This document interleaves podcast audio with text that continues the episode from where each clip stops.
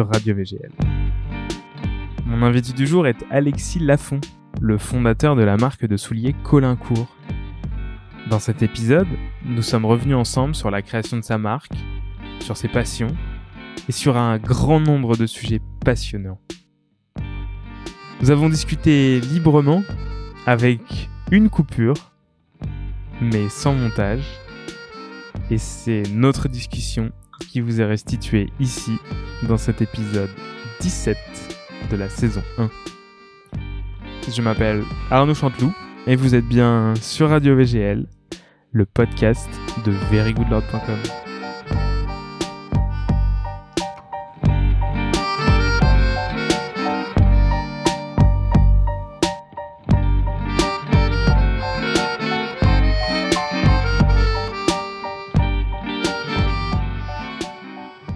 Salut Alexis, Salut, tu es Alexis Lafont. fondateur de la maison Colincourt. Putain, on va fa- T'as vu, on... eh, on est bon là quand même. hein. On fait un, on fait, on fait un duo. Ouais, c'est, je, je suis très content d'être chez toi. J'en ai un petit peu marre de- d'enregistrer tous les podcasts chez moi. Euh, et là, on est plutôt bien, j'ai l'impression. Et ben là, on vient d'en parler, ouais, on est dans ma, on, on est dans ma cachette. Dans ta cachette, c'est C'est ça. ça, ce que dans ma grotte. Exactement, que tu, euh, que tu me disais être ton, ton refuge pour euh, pouvoir travailler. Ouais, euh, c'est un, c'est un espace vital euh, de, de concentration, de calme, d'efficacité. ouais. Et euh, by the way, euh, enfin, peut-être qu'on aura l'occasion d'en parler, mais euh, le, le sujet de la créativité quand tu es entrepreneur, arriver à libérer de l'espace, euh, euh, Ouais. en l'occurrence de l'espace-temps, et de l'espace concentration pour, Temps de euh, cerveau, quoi. Pour faire fonctionner tout ça, euh, si t'as pas un lieu qui est euh, un peu un peu isolé, un peu dédié, c'est c'est très très compliqué. Ce que je n'ai pas dit, c'est que tu es Alexis Lafont, mais certainement que personne ne connaît Alexis Lafont en soi. Non, enfin, du parce moins que comme ça, tu vois, si on connaît pas la marque qui est derrière, euh, Oh. certainement que. ouais, alors non seulement, mais en plus, je pense qu'il y, a- il y a pas mal de clients qui savent pas forcément qui est Alexis Lafont. On pourrait peut-être faire un podcast sans dire ce que tu fais, et puis à la fin, c'est genre à la dernière minute. Mais pourquoi pas? Pourquoi pas? C'est juste qu'il faut espérer qu'on qu'on tienne les auditeurs Ouais, jusqu'à ouais. la fin, parce que sinon, on aura tout perdu. Bon, on va dire qu'on est à la fin, que ça fait euh, une heure et demie, deux heures qu'on parle, et, et donc Alexis Lafont, tu as créé la marque Colincourt. Voilà, qui est une marque de, de souliers. Ça Euh, continue, pour hein, hommes. t'as vu ce petit côté euh, Ouais, enchaînement non, ça marche, ouais, bon, ça marche hyper bien. Super. Euh, D'ailleurs, je viens de comprendre pourquoi est-ce que tu avais deux bras très musclés. En fait, si tu passes ton temps à faire des podcasts, ils sont quand même hyper lourds les, les, les micros. Ouais, je pense qu'il va falloir je Je vois que tu changes, tu changes ton micro de main comme ça, euh, de façon très naturelle. Je vais, je vais essayer de, je vais essayer de Exactement. t'emboîter le pas. Mais euh, en fait, il faut bloquer le coude comme ça, tu vois. Tac. Et puis à un moment, tu vois, c'est- Mais je pense qu'il va falloir que je trouve une autre solution parce que les derniers podcasts ont été très. Alors parfois, il y a des personnes qui arrivent à très bien tenir facilement, tu vois, le micro devant eux. Et puis parfois, ça part complètement en live. Et puis quand tu parles avec les mains, tu vois, ça fait. Eh ben, ouais, tu, tu crois pas si bien dire. Donc je vais vous trouver, je vais, je vais trouver pour les pour les prochains podcasts un micro un peu plus simple. Voilà, donc ceux où je ne serai pas. Parfait. tu vas devoir s'ouvrir. Donc tu as créé la marque Colincourt euh, il y a 10 ans. Ouais. Tu me disais et euh, et ben en fait euh, ce qui va se passer c'est que tu vas devoir nous raconter euh, tu vas devoir nous, nous raconter d'où tu viens. Euh, comme je dis jusqu'où tu veux, jusqu'où tu peux et euh, nous faire un petit que sais-je Alexis Lafont euh, Ok. que je mettrai dans ma dans ma bibliothèque de podcast euh, où tu- à côté de Alexis Lafont pour les nuls. Euh, tu vois. Euh, et, et puis bah voilà, nous, nous permettre de, de voyager dans le temps un peu avec toi sur euh, ce qui t'a fait créer Colincourt et d'où ça vient et, et puis, puis où on en est arrivé. Ok. Eh ben, ce que, ce que tu as dit tout à l'heure, peut-être de façon involontaire, c'est assez symptomatique. C'est-à-dire que tout le monde ne sait pas forcément qui est Alexis Lafont, y compris quand tu sais qui est Colincourt. Mm. Euh, et, euh, et ça, c'est un, c'est un vrai choix de ma part euh, depuis le depuis le démarrage parce que je suis pas dans un trip égotique par rapport à, à, à mon métier. Et quand je dis mon métier, c'est vraiment un, métier que j'ai choisi et tu vas voir pourquoi, ou plutôt comment. Euh, mais euh, voilà. Et donc je pense que c'est intéressant de de remettre un petit peu d'humain derrière euh, derrière ce que les gens peuvent peuvent percevoir. Ouais, c'est, c'est aussi l'intérêt du podcast. Voilà. Voilà. Alors, comment ça commence Bah, en Euh, général, on. Enfin, non, t'all- t'allais commencer? Oui, c'était mon introduction. d'accord. Bon. J'essayais de faire un teasing. Je croyais que c'était une question. Je ah non, non, ça y est, je suis sur ma mobilette là. Ah ok, d'accord, c'est parti. Bon bah voilà. Bah, je pose mon micro alors. À tout à l'heure. Euh, non, moi c'est une histoire assez assez particulière parce que je suis pas euh, fils de cordonnier ou petit-fils de bottier ou euh, ou, ou ou même descendant d'artisans. Alors j'ai quelques artistes dans mon arbre généalogique, Ok. Il euh, mais j'ai pas de j'ai pas vraiment de d'artisans. y a pas mal de. Alors, il y a pas, il y a pas de photos, mais il y a pas mal de quelques œuvres ici. Ouais. Il y a, j'ai un grand tableau derrière toi. Très, y très compris le canapé qui est derrière toi que les gens ne verront jamais. Et le canapé, ouais. euh, qui est euh, en fait moi je suis quelqu'un qui suis extrêmement sensible aux objets à l'esthétique de façon générale Mhm. et, et ce canapé par exemple je l'ai je l'ai dessiné c'est des tissus de chez Pierre Fray Euh, Ok. et c'est un truc assez particulier que Pierre d'ailleurs en personne n'avait pas vu euh, lui-même et une fois il est venu ici euh, un peu un peu par hasard parce qu'on avait un projet de, de collab et il a il, il a vu le canapé et il m'a dit mais putain comment c'est possible que j'ai pas vu ce truc là avant? Voilà pour la petite pour la petite anecdote. Mais donc effectivement ça ça ça, ça commence par ça. Moi je suis pas donc euh, euh, né dans la potion magique. Euh, c'est même c'est même plutôt l'inverse parce que j'ai pardon j'ai euh, j'ai euh, des, des des parents qui sont euh, euh, complètement différents euh, qui qui ont aucune euh, aucune euh, au- aucun historique par rapport à tous ces métiers là euh, et en fait, euh, ma mère est artiste, ouais, Ouais. elle, est, elle est musicienne, et, et mon père est homme d'affaires assez classique, et, et du coup le mélange des deux, euh, euh, en fait, en tant que en tant qu'enfant de ces deux personnes-là, bah, ce qui est assez rigolo, c'est que j'ai j'ai vraiment hérité des deux parties. Et à un moment donné dans ma vie, il a fallu que j'essaye de faire la la jonction entre les deux, Mhm. euh, parce que sinon t'es malheureux. euh, et enfin, en tout cas, moi, je j'avais peur de l'être si je mélangeais pas les deux. Donc euh, à la base, Je veux dire le business et le. Ouais, Et l'art, en fait. L'art, Enfin, c'est- peut-être pas un mot que j'emploierais parce que parce que eh ben tu vas voir pourquoi après. Je vais te raconter une petite anecdote par rapport à ça. Pour moi, c'est très important de mettre les, les bons termes au, au bon endroit. Ouais. Euh, un exemple pour revenir au sujet qui est la chaussure quand même, c'est que quand on me dit alors Alexis Lafont, vous êtes bottier, non, je suis pas bottier. Euh, voilà, je trouve que les mots ont une signification et c'est important de s'y tenir. Euh, voilà. Et en fait, l'art avec un grand A. Eh ben, tu sais quoi, je vais accélérer euh, directement à cette anecdote-là. Euh, lorsque j'ai, euh, je, je sais même plus, mais disons une vingtaine d'années, euh, à ce moment-là, ça fait déjà euh, très longtemps que je fais de la sculpture. Encore un peu plus longtemps que je fais du dessin. J'ai commencé à trois ans, mais vraiment, c'est-à-dire que j'ai retrouvé des dessins que je faisais à trois ans. C'était déjà assez, euh, assez, euh, je vais pas dire abouti parce que c'est ridicule. Un gamin de trois ans, il fait rien d'abouti. Mais si tu veux, il y avait, il y avait déjà un truc euh, assez, assez amusant. Ouais. Euh, j'ai jamais lâché ça. Ensuite, euh, j'ai commencé la sculpture qui m'a passionné pendant longtemps. Et après, j'ai commencé la photo. Euh, Jusqu'à un certain stade où je vendais un peu des trois. Euh, j'ai gagné quelques compètes, des trucs par-ci, par-là, etc. Et ça me faisait vraiment vibrer. Euh, et puis arrive la grande décision de qu'est-ce que tu veux faire dans la vie. Et là où peut-être certaines personnes, du coup, se seraient naturellement comment dire, sans trop réfléchir, de façon naturelle, laisser aller à faire ce qu'ils faisaient déjà, et ce dans quoi ils excellaient d'une certaine façon. Moi, je me suis quand même posé euh, des, vraies questions par rapport à ça, et notamment, enfin, pour moi, c'est une anecdote qui est assez fondatrice. Euh, je me souviens d'un- soir, donc je, je sais pas, je devais avoir peut-être 18 ans, 19 ans, 20 ans, je sais plus, où je me suis dit, bon, là, il est temps. Euh, moi, ne pas savoir ce que je vais faire demain, c'est un truc qui m'angoisse et du coup enfin de- depuis longtemps et, du coup voilà je me suis dit bon qu'est-ce qu'on fait? Est-ce que en gros je deviens photographe et j'essaye d'en vivre? Ou est-ce que je fais autre chose?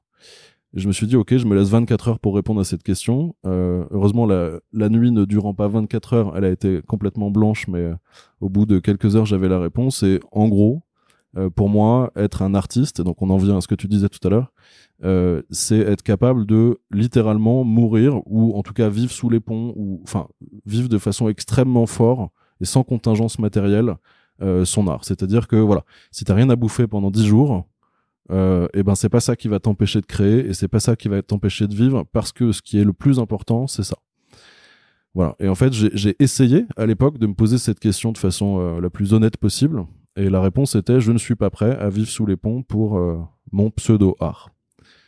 Voilà. Forcément, la conclusion de ça, c'était bah, qu'est-ce qu'on va faire après alors? Bah oui, c'est- mais c'est assez fort. Mais après, euh, je pense que si tu, si tu dis ça à un, à un certain euh, type d'artiste, euh, bah je pense qu'il y en a certains qui pensent plutôt que être artiste, c'est aussi euh, aussi gagner de l'argent, euh, voilà, et pas forcément vu sous les bons. T'étais pas forcément, peut-être t'avais pas confiance dans ton art, peut-être? Si. Disons que je. Parce alors, que pour te dire ça, il fallait que tu te dises que t'étais pas assez, euh, non, c'est pas, pas, c'est- pas une question de, de niveau pour moi. Ouais. Je pense qu'il faut beaucoup de choses pour avoir du succès dans la vie Ouais. et quel que soit le domaine. Euh, il faut beaucoup de travail, il faut beaucoup de talent, il faut aussi beaucoup de chance, à mon de sens. surcroît dans.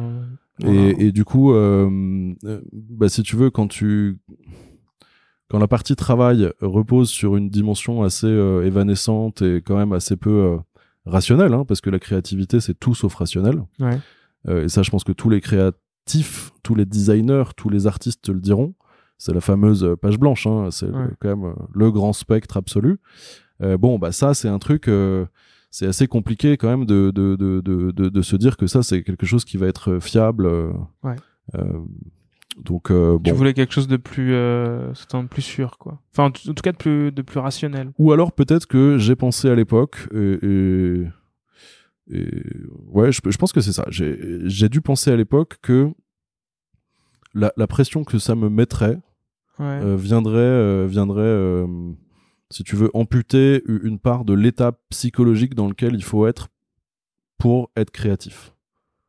Alors c'est très personnel hein, comme, Ouais, comme ouais, non, vision, mais, mais j'y crois euh, profondément. euh, euh, je comprends. Ouais, je comprends l'idée. Se dire que la contrainte, en fait, t'aurait poussé à devenir, euh, enfin, t'aurait poussé, t'aurait rendu peut-être moins créatif, quoi. C'est exactement ça. Contrainte matérielle. Exactement ça. ouais. Ok. Et donc finalement, Je suis en train tu de glisser dans mon fauteuil. veux dire qu'il a l'air bien confortable. Ouais, ouais, un peu trop. Du coup, t'as tendance à t'allonger dedans. Et, euh, et donc par la suite, Et donc, La euh, suite à ce non-choix, du coup, tu te réveilles. euh, je me dis bon bah ok, allons-y. Il y, a, y a plein d'autres choses euh, que j'ai envie de faire. euh, voilà, donc là, je, je pars dans un parcours académique hyper classique, avec euh, plein de diplômes euh, dans tous les sens. Euh, euh, C'est quoi plein de diplômes dans tous les sens? Ça s'appelle comment? Ça, Alors ça, c'est vraiment une longue histoire. Je sais pas si. euh, Allez, euh, rapide. alors je le, Long story short. je le, je le, je le synthétise euh, euh, proprement. Euh, grosso modo, j'ai fait euh, une prépa HEC. Ouais. Euh, ensuite, j'ai fait une école de commerce dans laquelle je m'ennuyais horriblement. Du coup, je suis parti à l'étranger faire euh, euh, à l'époque un, un bachelor en, en marketing. Je suis rentré. euh, ensuite, il fallait faire euh, des stages, etc. Machin. J'ai bossé en marketing chez Kellogg's.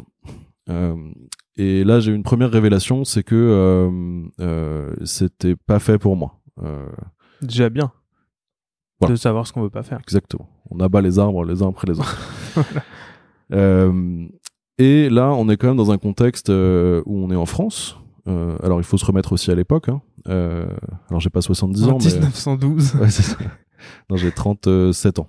Donc, donc, donc, donc voilà. Et en fait, ça reste un pays dans lequel le CV est extrêmement important. Si tu veux trouver un job, disons conventionnel, hein, euh, le, le CV c'est quand même un sujet qui est euh, extrêmement important. Et donc, si t'as fait telles études, si t'as fait tel stage, si t'as fait tel truc, etc., etc., ça te met un petit peu dans des tuyaux et puis tu maîtrises de moins en moins la, la trajectoire. Mm. Euh, et du coup, je, je, je, je termine cette expérience en marketing en me disant bon, je, je, pour un certain nombre de raisons euh, qui, qui, qui m'appartiennent à l'époque, je me vois pas partir vivre à l'étranger parce que by the way, j'ai passé une partie de mon enfance à l'étranger. Et je me dis bon, je suis parti pour rester quelques années en France euh, pour un certain nombre de raisons personnelles, donc il va falloir que je m'adapte aussi un peu à ça. Comment je fais pour euh, casser mon CV en fait? Euh, et là, je réfléchis un peu et je suis tombé sur un truc qui m'a passionné, c'est euh, l'école centrale à Paris, l'école d'ingénieur, qui, euh, alors j'y connais plus rien dans tout ce qui est euh, diplôme, etc. Mais en gros, c'était l'équivalent d'un PhD, donc c'est bac plus euh, 6, je crois. Euh, Ouais, c'est où un, doctorat, quoi, en fait. je- Non, c'est pas un doctorat, c'est Ah, juste avant. Juste avant. Bon, enfin, peu importe.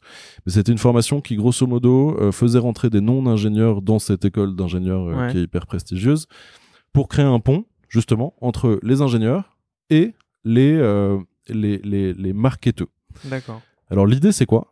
C'est que il suffit pas d'avoir euh, une idée géniale dans son garage euh, et d'être hyper fort en maths. Ça, ça s'appelle une invention. Pour arriver à transformer une invention en innovation, eh ben, il faut arriver à la mettre sur le marché, il faut Mhm. arriver à la mettre en musique, il faut arriver à la faire, euh, euh, à lui produire une existence en fait sur un marché. Et je trouvais ça passionnant parce qu'il y, y avait des notions de marketing et tout ça, mais ça ouvrait, euh, enfin le spectre de- devenait beaucoup beaucoup plus large. Ouais. Je je termine euh, ça et ensuite euh, je me suis retrouvé euh, à bosser dans, dans, dans, dans différents trucs en, en, stratégie, un peu dans ces, dans ces métiers-là. Et c'était à la fois passionnant et en même temps, il me manquait là vraiment cruellement la notion de créativité, mais à la limite au sens large. C'est-à-dire même pas, quand je parle de créativité à cette époque-là de la vie, de, de, de ma vie, on, on- on- je, je, je suis même pas en train d'évoquer la création d'un produit ou quoi que ce soit, mais simplement, euh, et là peut-être que je vais euh, parler à beaucoup de monde, t'es t'es t'es en réunion euh, dans une tour à la défense. euh, et euh, en face de toi, tu as plusieurs personnes qui ont un avis très arrêté sur les choses, qui sont là depuis 25 ans, et tu as envie de bousculer tout ça parce que, et ça c'est une forme de créativité, c'est de la créativité intellectuelle. Euh, Il y a un, un moment donné, euh, bah voilà, tu as des gens qui sont créatifs et d'autres qui le sont moins. Et quand tu es quelqu'un de créatif et que tu es dans ce genre de réunion toute la journée et que tu as envie de secouer les tables, alors Mhm. parfois à tort, mais souvent à raison, euh, je pense, euh, et ben en fait c'est très difficile parce que tu te prends des murs toute la journée. Et donc, n'étant pas masochiste, il y a un moment donné où tu finis par t'éteindre en fait. Hmm. Bah, c'est ce qui m'est arrivé. Donc, euh. Voilà. donc voilà, Donc, euh, quand oh, j'étais dans ma tour à la défense. euh, oh. Ah c'est vrai? Je savais pas. ah, ouais, j'ai j'ai fait un. j'ai bien choisi mon anecdote. podcast Jean-Claude. Euh, j'ai fait un j'ai travaillé dans la à la Société Générale en banque de financement et euh, j'étais juriste et voilà et donc moi c'était bon ça a jamais été ma passion et euh, et c'est vrai que bah quand on est jeune on n'est pas forcément écouté et et on me faisait faire des trucs et à chaque fois je disais mais il faut changer les process parce que bon, c'est très très très très très très très processé limite enfin en fait t'as un t'as un manuel et puis voilà faut que tu le suives et, euh, et donc bah voilà, je pense que c'est aussi ce qui m'a fait changer euh, de, de cap quoi. À un moment, je me suis dit ok, bon, faut faut que j'aille travailler tout seul euh, pour moi, euh, en étant euh, voilà créatif, voilà, Ouais. Prenant mes décisions. euh, si elles sont mauvaises, au moins Tu les assumes. voilà, je les assume. Et puis si elles sont bonnes, au moins bah, euh, ça ça marchera quoi. Mais tu vois, moi, c'est un truc que j'ai gardé euh, et ça a été hyper fondateur de ce que euh, j'essaye d'être en tant que manager. Euh, parce que je pense qu'on on devient jamais exactement le manager qu'on rêverait d'être. Mm. Mais Comme les voilà. parents quoi. On- je pense qu'on n'est pas Ouais, le, exactement. C'est n'est pas le exactement. Ouais, être. c'est exactement la même chose. Et, euh, et, et si tu veux, moi, je, je répète, mais alors ça, pour le coup, euh, vraiment, euh, peut-être pas tous les jours, mais au, au moins une fois par semaine à, à l'immense majorité de mon équipe, je leur dis tout le temps, moi, moi, je me fous complètement que vous soyez stagiaire ou là depuis 10 ans. Ouais. Euh, personne n'a le monopole des bonnes idées, et euh, si un jour vous estimez que vous avez une idée, euh, vous savez que je vous rappelle euh, sous sous deux heures euh, quand vous m'avez laissé un message quoi. Ouais. Et ça c'est vachement important pour moi. C'est c'est vraiment euh, j'essaye de transmettre ça aux gens qui bossent avec moi. Euh, et, et, et on a énormément d'exemples euh, concrets hein, de de à la fois de process, d'idées, de de tout un tas de trucs qu'on a mis en place et Ouais. qui et qui font de ma boîte euh, une boîte plus intelligente aujourd'hui qu'elle ne l'était euh, avant que euh, tel ou tel membre de l'équipe, stagiaire y compris, euh, ne, ne fasse toc toc toc. j'ai euh, j'ai euh, j'ai pensé à ça, etc. Donc Ah, c'est très cool. j'essaye Bah oui, de parce que en plus, enfin, c'est pas forcément toi qui est là, euh, t'es dans ton bureau, là pour le coup, tu t'es pas toute la journée euh, en magasin, euh, tu dois y passer de temps en temps, mais t'es pas, c'est pas toi, t'es pas vendeur. Et pour le coup, le vendeur, lui, il a certainement des des sujets qui sont super intéressants et qui sont et dont t'as pas, t'as aucunement eu l'idée, enfin tu vois, des idées que tu peux pas avoir en étant dans ton bureau, quoi. Et Ouais, c'est c'est ouais, c'est très juste. Alors, j'en ai d'autant plus conscience que je l'ai vécu donc dans les tours à la défense comme toi, dans Ah. une tour pas très loin de la tienne. Euh, À quel euh, étage mais, mais en plus euh, tout en haut. ah, ça fait Mais, quoi euh, tout en haut? Non, en fait, ouais, je raconterai une anecdote après. si, si vraiment on devient très intime, parce que là, là, là, je pense que il y a une ou deux hôtesses d'accueil qui vont se faire licencier si je Ah bon? si, si je raconte ça. Euh, Mais euh, alors attends, du coup j'ai perdu le fil. Oui, le, sur sur le sur les bonnes idées et tout ce qui peut remonter du terrain, etc. Mm. Quel que soit l'aspect hiérarchique des choses. Euh, donc non seulement effectivement ces, ces expériences dans des grosses boîtes euh, te te, te font comprendre l'importance de la remontée d'informations et de la créativité de chacun. Ouais. Mais il y a aussi un autre truc, c'est que moi je ne suis plus effectivement dans les magasins, sauf que euh, à contrario de beaucoup de, de créateurs ou de créatifs, les deux les deux sont vrais. Euh, moi, j'ai passé énormément de temps dans mes magasins Mm. et j'essaye d'en passer encore pas mal. Euh, La, la première fois qu'on s'est rencontrés, c'était au printemps. Ouais. Et euh, sur le corner que, qui venait d'ouvrir. Ouais, dans le nouveau au- printemps de l'homme. exact- exactement. Et alors, je sais pas si tu étais là par hasard ou si tu. Parce que c'était nouveau, tu venais, je pense, peut-être. Ouais, ouais. Alors, ouais. Après, moi, j'ai une hygiène euh, de de de de, de visite que j'essaye de, de tenir. Ouais. Tu, donc, tu. ouais, Donc tu- je, je passe, euh, je passe. euh, Enfin, en fait, même si je vais pas passer, euh, mettons un samedi après-midi dans telle ou telle boutique, Ouais. j'ai j'ai un service minimum, si tu veux, qui fait que je vais passer, je vais passer en moyenne une journée par semaine où je me promène d'un magasin à un autre. Ouais. Euh, et ce sont aussi des moments euh, qui permettent à mes, à mes, à mes gars de de m'avoir en, en dispo en live tout de suite et, euh, et c'est important. C'est important Bah de, oui. de, de se voir parce que euh, on est dans une structure aujourd'hui où euh, on, on est une dizaine. Euh, quand tu prends 10 personnes euh, je sais pas je vais prendre un, un exemple à la con mais tu prends une euh, une boîte de de, de, de une SS2I t'as 10 personnes dans un bureau euh, bah ils peuvent échanger toute la journée ils peuvent faire des réunions ensemble toute la journée ils se racontent euh, ce qu'ils ont avalé au petit déj euh, euh, ce qu'ils vont mettre comme préservatif le soir. Enfin tu, rentres dans une forme d'intimité qui aussi crée de la fluidité. Euh, nous la, la problématique qu'on a c'est que on est une dizaine mais on est éparpillé dans, dans, dans pas mal de lieux. Mm. et, et du coup on se voit assez peu. Enfin eux se voient assez peu entre eux. Euh, et, et voilà. Donc c'est hyper important que je passe euh, régulièrement. Ouais. T'as combien de boutiques aujourd'hui? Alors on a trois magasins en propre à Paris. Ouais. Euh, un qui est à côté du Bon Marché. Mhm.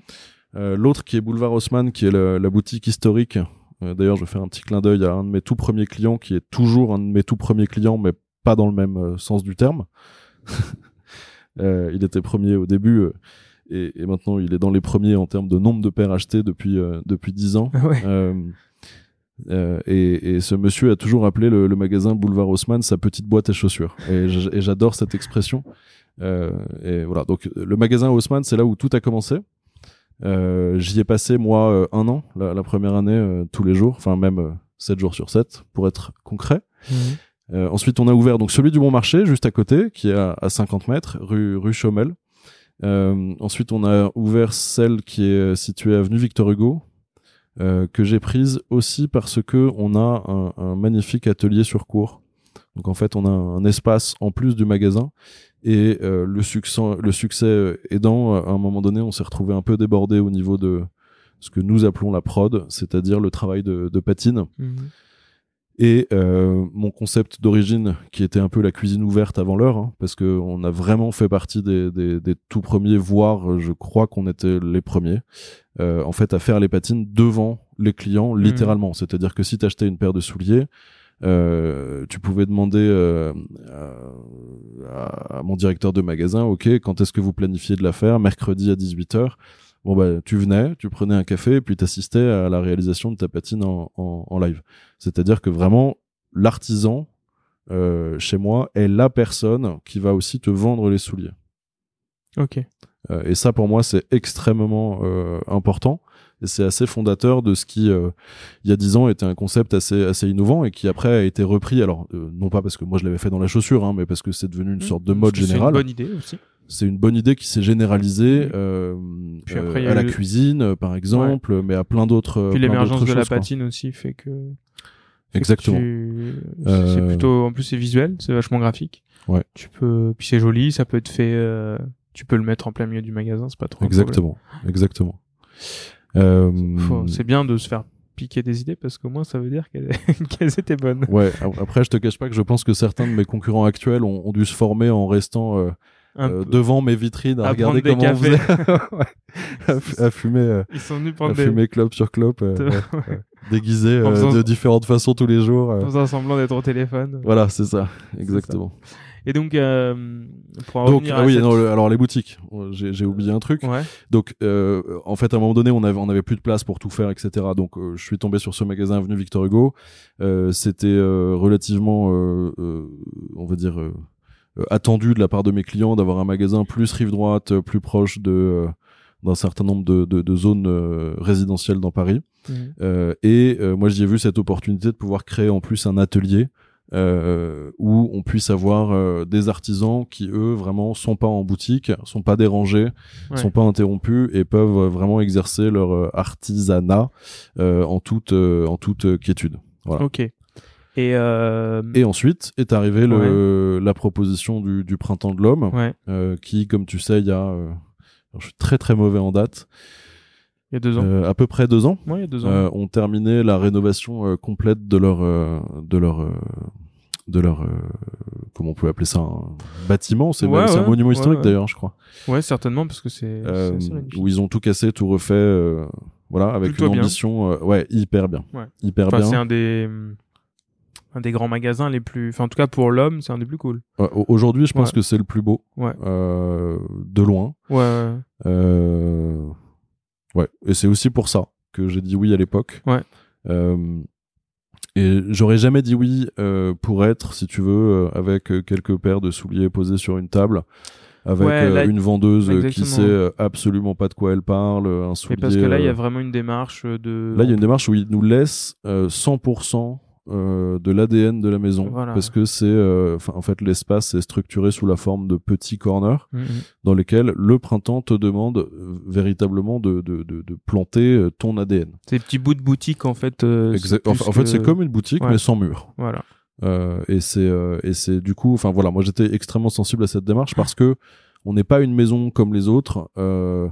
Euh, euh, on cherche pas à devenir euh, Church Mm. pour parler de mon meilleur voisin parce qu'on est voisin avec Church euh, au printemps avec qui on s'entend bien. D'ailleurs by the way je passe le mot euh, aux équipes de chez Prada. Les, les- vos, vos équipes du printemps au Church sont hyper euh, hyper euh, hyper compétentes. Euh, T'as Church, de à côté, t'as Paraboot, je crois, non? C'est ça? Euh, alors de l'autre côté ça n'arrête pas de changer donc je t'avoue que je suis Ah, un peu euh, je, suis- je suis un peu perdu. Mais euh, mais mais pour pour euh, pour continuer là-dessus, c'est vrai que moi j'ai j'en avais parlé sur le sur le blog, on avait fait une collab ensemble avec le avec le printemps, mais c'est à ce moment-là qu'on s'était rencontrés, Ouais. avec un tour du magasin, etc. Et puis j'avais fait un article pour le lancement, et c'est vrai que j'avais été charmé aussi par le par la réflexion qui avait été euh, qui a été faite autour de ce nouveau magasin. Et par l'offre aussi la gamme enfin les marques qui sont mises en avant. C'est vrai que c'est c'est pas c'est un bon concept mais en même temps c'est il y a les bonnes marques ils ont ils ont été créatifs quoi ils, Exactement. ils se sont pas contentés de faire un shopping shop comme on un énième euh, Dior euh, Ouais, euh, ouais. Dior euh, Chanel euh, Vuitton euh, store Ouais. quoi T'as ton t'as ton étage si tu veux trouver ces marques là mais t'as aussi un étage où tu peux trouver des marques euh, même qu'on pouvait pas trouver ailleurs je me souviens avoir vu un Cotex enfin tu vois des marques comme ça Mm. italiennes enfin, en tout cas la, la gamme est bien Et en fait, moi, c'est ça que j'ai acheté comme projet. Ouais, euh, bah, et je, je trouvais ça, je trouvais ça vraiment, euh, vraiment chouette. Et, et tu vois, pour aller un peu plus loin, nous, on leur a demandé à l'époque, on leur a dit, écoutez, euh, votre concept, on aimerait le pousser un peu plus loin. Et nous, euh, avoir notre équipe de vente euh, habillée en costard cheap noir euh, avec un horrible écusson blanc dessus, ouais euh, est-ce que on vous en supplie, vous voudriez pas euh, revoir les choses Mhm. Et euh, alors, je crois que c'est resté une exception au sein du printemps, mais ils nous ont gentiment dit oui. Donc on a on a un uniforme, mais qui est notre uniforme à nous, c'est-à-dire euh, Tablier, un, non, nœud papillon, le tablier Ouais. et, et une chemise en jean. Ouais. Ouais. en cuir euh, Ouais. non, c'est ça. Alors ça tombe bien parce que c'est notre uniforme au quotidien. Ouais, C'est juste que effectivement, on met pas tout le temps un nœud papillon quand on va travailler, mais ça avait le côté un mais, peu, euh, le côté mais- le côté printemps quoi mais voilà, c'est pour dire qu'ils ont été au bout de la démarche et que et que c'est et que c'est assez chouette. Ouais. ok euh, Donc ça fait quatre magasins plus pour répondre à ta question d'il y a 10 minutes. ouais plus le, le web, euh, parce Ouais. qu'on a un, un e-store depuis, euh, depuis trois ans, euh, plus quelques points de wholesale à droite à gauche, euh, mais qu'on cherche volontairement à limiter depuis, euh, depuis le début de la marque en pour fait. tous ceux qui ne sauraient pas ce que ce que c'est que le wholesale c'est juste des Le revendeurs gens wholesale, c'est ouais, euh, effectivement, pardon, c'est ce sont euh, ce sont des magasins qui soient multimarques ou ou department store, donc grands magasins, euh, et qui vont à qui tu vas vendre ton produit et ce magasin va le vendre ensuite au client Voilà. final. Et pour revenir au, au commencement, petit flashback. Tu étais en école de commerce alors? Enfin, école d'ingé. Et donc, Les deux, ouais. que s'est-il passé ensuite?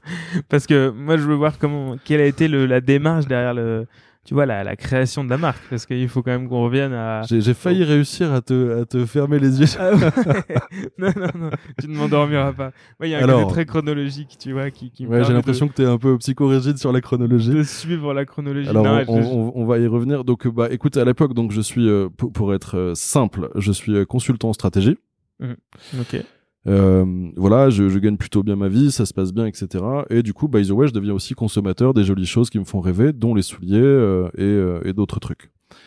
Euh, mais ce côté, euh, ce côté créatif euh, que j'ai euh, sur mon hémisphère euh, gauche ou droit, je sais jamais, euh, co- com- deux, avis. commence vraiment à me gratter. Pour toi, à mon avis, c'est les et, deux. et, et ça et ça commence à me, à me gratter un petit peu trop fort et euh, mais bon c'est c'est compliqué hein, de renoncer à une vie euh, Ouais. c'est compliqué de, de de renoncer à d'une certaine façon aussi à un certain nombre de passions parce que moi je suis quelqu'un de très très passionné donc euh, j'ai la chance d'avoir plein plein de choses dans la vie qui m'excitent qui m'amusent que j'ai envie de faire des projets des trucs euh, voilà et, et, et parmi lesquels des activités qui sont assez euh, assez onéreuses euh, et, et du coup euh, bah voilà quand, quand Comme quoi bah, par exemple je suis un je suis un, un très très grand fan de, de pêche je c'est c'est quasiment une obsession Ah ouais? Pêche à la mouche, pêche à... pêche à la mouche et pêche au lancer ouais donc ça va de ça va de l'espadon euh, En plus, faut au voyager. Mexique, euh, Ouais. au saumon en Alaska. Euh, ouais, bah oui, c'est ça. En fait, en fait, c'est un mélange. C'est pas que la pêche. Hein.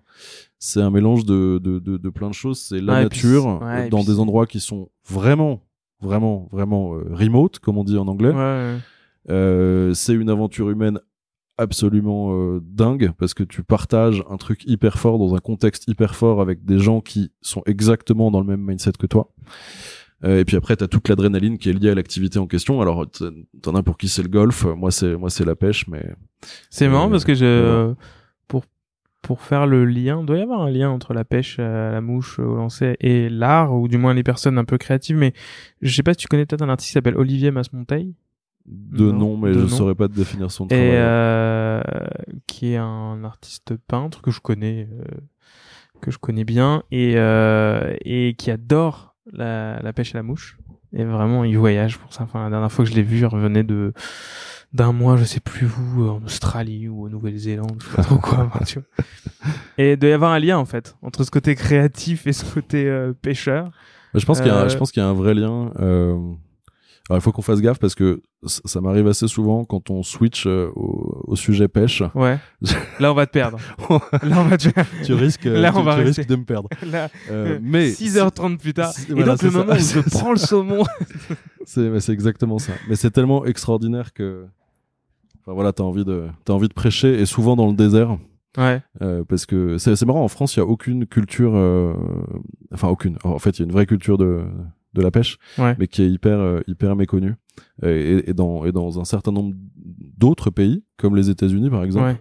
c'est euh, c'est un truc qui est euh, ultra ultra ultra ultra vécu ce sont des marchés gigantesques Ouais. enfin pour pour, pour te, Ah, pour, ah. pour te le dire de façon rigolote en, en deux secondes hein, si tu vas à un dîner d'affaires en France tu vas parler de golf Ouais. si tu as envie d'être bien vu euh, si si tu as la chance de rencontrer un mec qui peut te faire exploser ton business aux États-Unis il faut lui parler de pêche à la mouche du bonefish aux Bahamas quoi Ouais, ouais. c'est enfin aux, aux États-Unis le premier marché de loisirs des US c'est la pêche Mais euh, ils ont un gros truc euh, golf aussi, je crois. Enfin, en tout cas, ils sont énormément. C'est des gros golfeurs. Mais euh, mais c'est vrai que tout à l'heure, quand j'arrivais, t- t'as vu que j'avais un sac Filson. Ouais. Et c'est vrai que ça fait partie de du lifestyle américain du pêcheur. Enfin, tu vois. Euh, complètement, ouais. Filson, ils ont réussi à faire un truc euh, foudroyant d'efficacité Ouais, là-dessus. c'est quoi. C'est, c'est extraordinaire a ce qu'ils, ont fait. Mais de toute façon, dans l'outdoor, euh, enfin, tout ce qui est euh, camping, euh, pêche, euh, chasse et tout, on est moins euh, moins vif que les que les Américains et que même les Canadiens. Bah, c'est une culture. Hein. Voilà, c'est c'est une aux- culture, aux, aux États-Unis et au Canada, euh, Ouais. Le premier truc que, que tu fais dès que tu peux euh, tu te prendre un deuxième crédit sur le dos, c'est t'acheter ta remorque avec ton Ouais. bateau. Hein. Exactement. Vraiment, hein. c'est, c'est un truc. euh. Et donc pour revenir à ta question. Allez, revenons je, à la je- question. je pense que oui, il y a un lien euh, avec ton, ton artiste. Je, je pense qu'il y a un lien euh, parce que si tu veux, la pêche, alors c'est aussi valable dans la chasse, sauf que dans la chasse, t'as la, t'as la violence de la finalité, qui est la mort de Ouais. l'animal. Alors que moi, je, je tue pas mes poissons, on appelle ça le no-kill.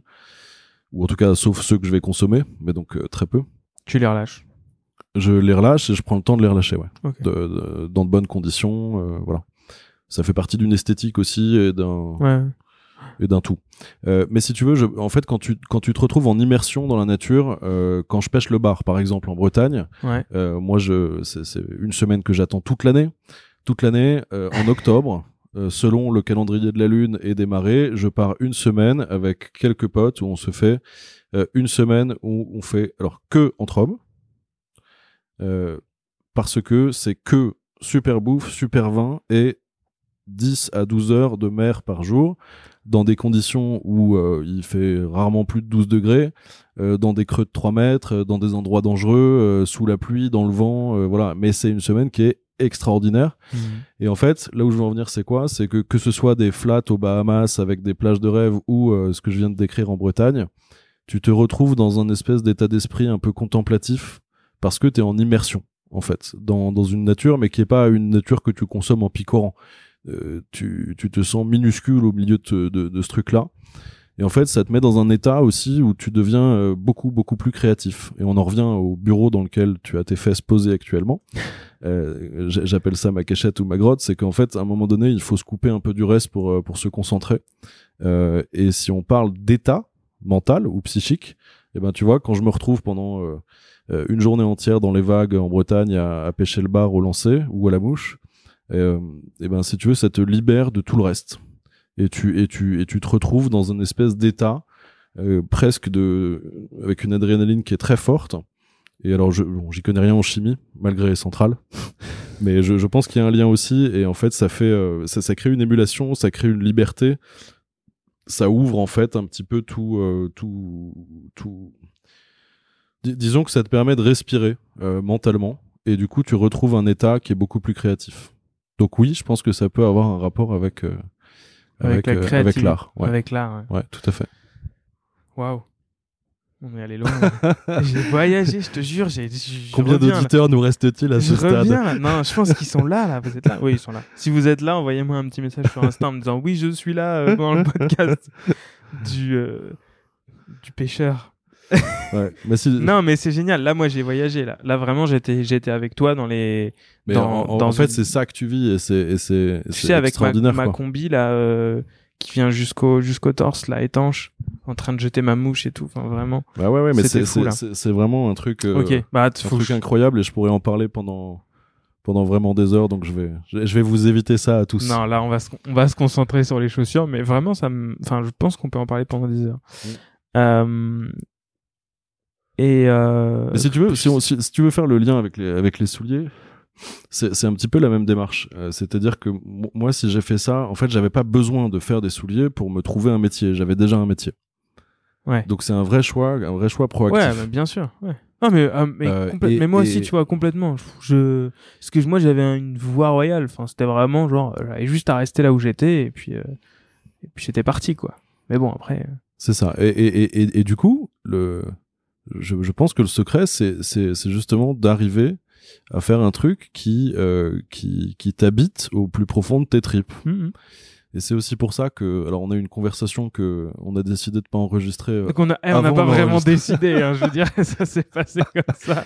Elle était intéressante. on a eu une conversation Mais c'était un intéressante avant de commencer. inversé. Voilà, c'est ça. C'est moi qui posais les questions. C'était toi qui. Euh, mais, mais si tu veux, moi, moi je vois be- beaucoup, beaucoup de gens autour de moi euh, qui, qui, qui ont des réussites assez fulgurantes, euh, mais, et qui te le diront les yeux dans les yeux, enfin en, en off, cela dit, mais les yeux dans les yeux quand même, qui font un produit euh, pourri, quoi.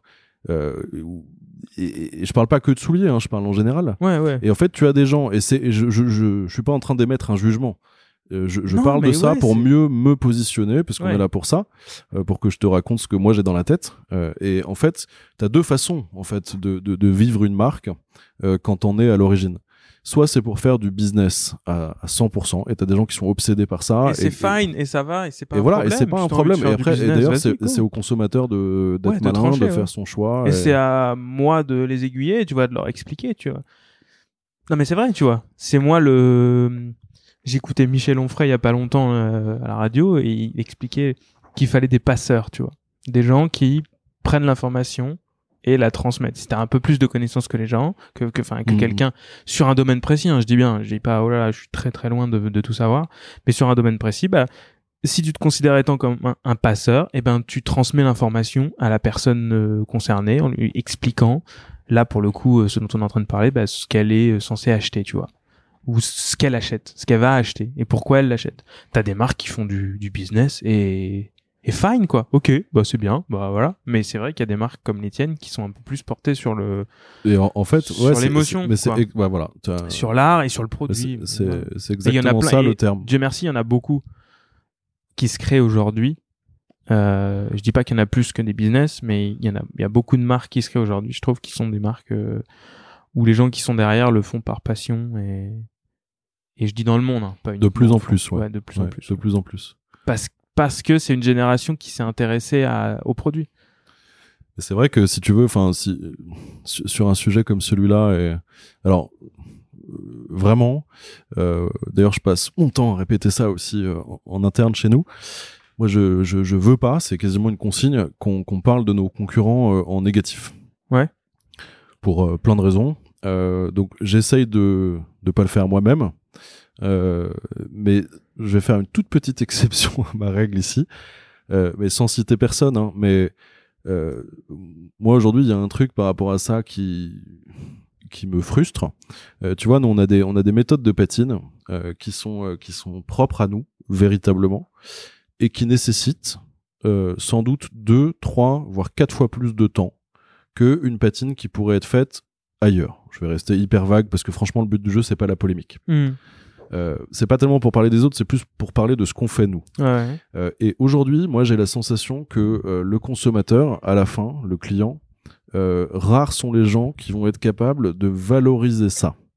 Alors, tu pourrais me dire, tu passes peut-être 4 heures de plus, mais c'est pas plus joli. Alors, là, je t'inviterai à nous rendre visite et je te montrerai, on rentrera dans un jeu de comparaison, voire à la vais, fin hein, parce dans un jeu de Tu dans me un fais jeu de- parler, de, j'y vais, moi je m'en vais. Non, non, mais sérieusement, je- on pourrait faire un jeu où je te montre plein de photos sans les marques et où à la fin, quand tu auras compris le truc, tu Mhm. seras capable d'identifier vraiment nos patines. Mhm. Parce que c'est pas juste pour le plaisir de passer 4 heures de plus. Parce que ça, on n'a pas besoin de passer 4 heures de plus parce que nos journées sont déjà bien remplies. Donc le sujet est pas là. Le sujet, c'est de couleur, moi j'exige, ouais, on, on a des transparences, on a Ouais. des nuances. Et en fait, tout le principe chez nous, c'est de ne jamais voir le pinceau. D'accord. C'est-à-dire que pour, pour moi, D'autres, justement, ont un côté très pinceau. Ouais, mais alors si tu veux euh, faire une patine au pinceau, une fois que t'as compris comment ça marche, euh, ça prend 35 minutes, quoi. hein. Ouais, bah ouais. Euh, oui, mais bon, économiquement, tu le retrouves aussi. Ouais. Ah bah oui, Ouais, non, parce qu'on est aussi une entreprise, hein. C'est, tu, tu vois, et ça, moi, je le nie, je le nie absolument pas. Combien coûte Euh, une patine chez toi, en moyenne? Euh, on la facture pas. Ah, vous la facturez Non, pas. Ah non, ouais, c'est inclus dans le, ouais, c'est inclus dans le, dans le prix du soulier. Et combien coûte une paire? En ben, ça dépend des paires. Entre combien et combien Euh, un soulier habillé, c'est 490 euros. Ok. Ça inclut le, donc le travail de, de custom au niveau de la patine. Ouais. Les souliers d'été, euh, qui sont moins structurés, il y a moins de matière, euh, voilà, c'est, on est à 290 euros. Euh, sur les boots, parce qu'on est très très fort en boots, on a, on a sans doute une des plus grosses collections de boots euh, du, du marché. Euh, on est entre euh, 500 et 685 euh, quand on parle de boots avec des doublures en fourrure, etc., etc. Ok. Euh, et sur les baskets, on est à 350 euros. euh, C'était un peu, euh, comment dire, un peu trivial comme question, mais c'était pour replacer les choses dans le contexte. Non, vois. non, mais après l'évanescence euh, de mes Voilà. paysages bretons, c'est pas mal de revenir Il à fallait- des, à des réalités revienne, terriennes. Tu vois, dans le business, quoi. tu vois. Non, mais c'est c'est important de aussi de, de faire comprendre que dans ce prix-là, t'as la création d'une chaussure et qu'à la fin, t'as une personne qui va passer, je sais pas, ça passe combien de temps, une heure, euh, deux heures euh, à faire une patine qui. euh, Alors, je vais te répondre un truc là-dessus. Une, une personne qui te répondrait de façon extrêmement factuelle à ta question, euh, tout en étant un professionnel, euh, c'est un mec qu'il faudrait pas écouter plus longtemps. Pourquoi? Parce que selon la patine que tu vas faire et le cuir Ouais. dont tu vas partir, Ouais. la patine elle peut prendre euh, de une heure jusqu'à euh, jusqu'à euh, 15 heures. Ouais. Là j'ai une anecdote qui qui date d'il y a d'il y a d'il y a deux mois. Euh, j'ai une très très très très très très grande maison euh, de, de souliers qui m'appelle et qui me dit euh, écoute Alexis on a un souci un de nos super bons clients s'est fait faire euh, en mesure euh, une paire une paire de, de, de, de boots avec tout un tas de trucs qui va avec etc et il veut faire absolument une patine et il arrête pas de nous montrer ton Instagram. Et bon ça nous irrite un peu mais du coup comme on veut vraiment lui produire ce qu'il veut est-ce que s'il te plaît tu pourrais faire le truc etc voilà, là on n'est pas parti de la bonne peau euh, parce que le projet était déjà lancé, ça a été très très très compliqué et euh, j'y ai passé ouais une quinzaine d'heures. Donc c'est enfin c'est c'est énorme et je, je pense que le client à la fin alors c'est même une certitude le client à la fin ne le saura jamais Ouais. euh, ne valorisera jamais ce, ce travail là mais à la limite euh, voilà peu, peu importe le, le, le sujet est pas là sur ces cas vraiment extrêmes Ouais. ouais. euh, mais c'est plutôt de se dire que voilà nous euh, on parlait de trip on parlait de, de faire ça pour ça Mhm. euh, et de ce qui moi m'anime euh, vraiment. Euh, et, et, et, et- et si tu veux, moi je, je, je peux pas euh, faire un truc euh, mal fait ou médiocre ou trop vite, euh, tout simplement parce que je fais pas ça pour ça. Alors bien sûr que j'ai besoin de vivre, C'est- je suis comme tout le monde, hein. voire même si je pouvais partir plus souvent euh, aux Bahamas avec ma canne à mouche. euh, Oui, c'est Colin vois, je Cour serais n'est- très heureux, quoi. Colin Cour n'est pas une ONG. Mais Colin n'est Et- ni une ONG, euh, ni euh, ni une machine à cash euh, qui a Mm, ouais, pour vocation exactement. à être une machine à cash. c'est Euh, juste une je, je suis pas là pour faire un coup, euh, parce ouais. que sinon j'aurais d'ailleurs euh, levé des fonds il y a Ouais, longtemps et, et, et déjà revendu, je pense, Euh, parce qu'on était quand même pas mal en avance hein, sur notre marché euh, à l'époque. Parce qu'à l'époque, des gens Ouais, qui faisaient de la patine, il y en avait vraiment très très peu. Non, non, vous étiez un peu la darling Euh, de, de la chaussure pendant Ouais, en ouais. 2013, 14, euh, 12, 13, 14. Vous étiez euh, Bah, on était la boîte sur, dont on euh, parlait, On, euh, était beaucoup, innovant euh, sur sur plein de trucs. Et je pense qu'on l'est encore, c'est juste que le marché s'est vachement dilué. Euh, par exemple, tu, tu vois le, le principe de commande spéciale. Alors Mhm. la commande spéciale, c'est quoi? C'est quand tu vas euh, personnaliser un produit, mais à tel point qu'il va falloir qu'on fabrique la paire de chaussures à l'unité. Et en général, c'est sur qu'on un se contente modèle pas qui de changer déjà, euh, la euh, couleur. euh, ou, de, ou de créer une couleur, Ouais. Euh, on, on- on part effectivement d'un modèle existant Ouais, et on va ça. changer la forme, le montage, un Ouais. cousu norvégien, un cousu bolognais, enfin tout ce que tu veux, les matières, etc. Et aujourd'hui, il y a très très très très peu de maisons qui, qui proposent ça. Euh, Il y a Weston, il y a il y a Cortec qui doit le faire euh, en mode euh, demi-mesure ou un truc comme ça. Mhm. Euh, voilà, on est assez peu. hein. Il y a Aubercy aussi, je pense. Mais on est on est très peu à faire ça. Voilà. Mon dernier, euh, Donc ça se voit moins que la patine, mais euh, mais on reste vachement en avance sur ça. Mon dernier invité est venu avec une paire de Weston. il avait ça, son petit sac Weston avec sa commande spéciale. Donc ça fera référence certainement au podcast qui sortira avant. ou je sais pas dans quel sens ça sortira. Ok. Et euh, mais euh, là, moi, je suis un peu frustré parce que je sais toujours pas comment comment a été créé. Ah là là. On s'est perdu à nouveau dans le labyrinthe. Exactement. mais euh, mais oui, comment comment justement en es-tu venu à à décider de, de à créer décider de Ouais. quitter ce confort qui te permettait de vivre de ses passions? Parce que c'est à la base c'était là d'où on venait c'est à dire j'ai une certaine euh, un certain niveau de vie j'ai des passions ce niveau de vie me permet de vivre mes passions euh.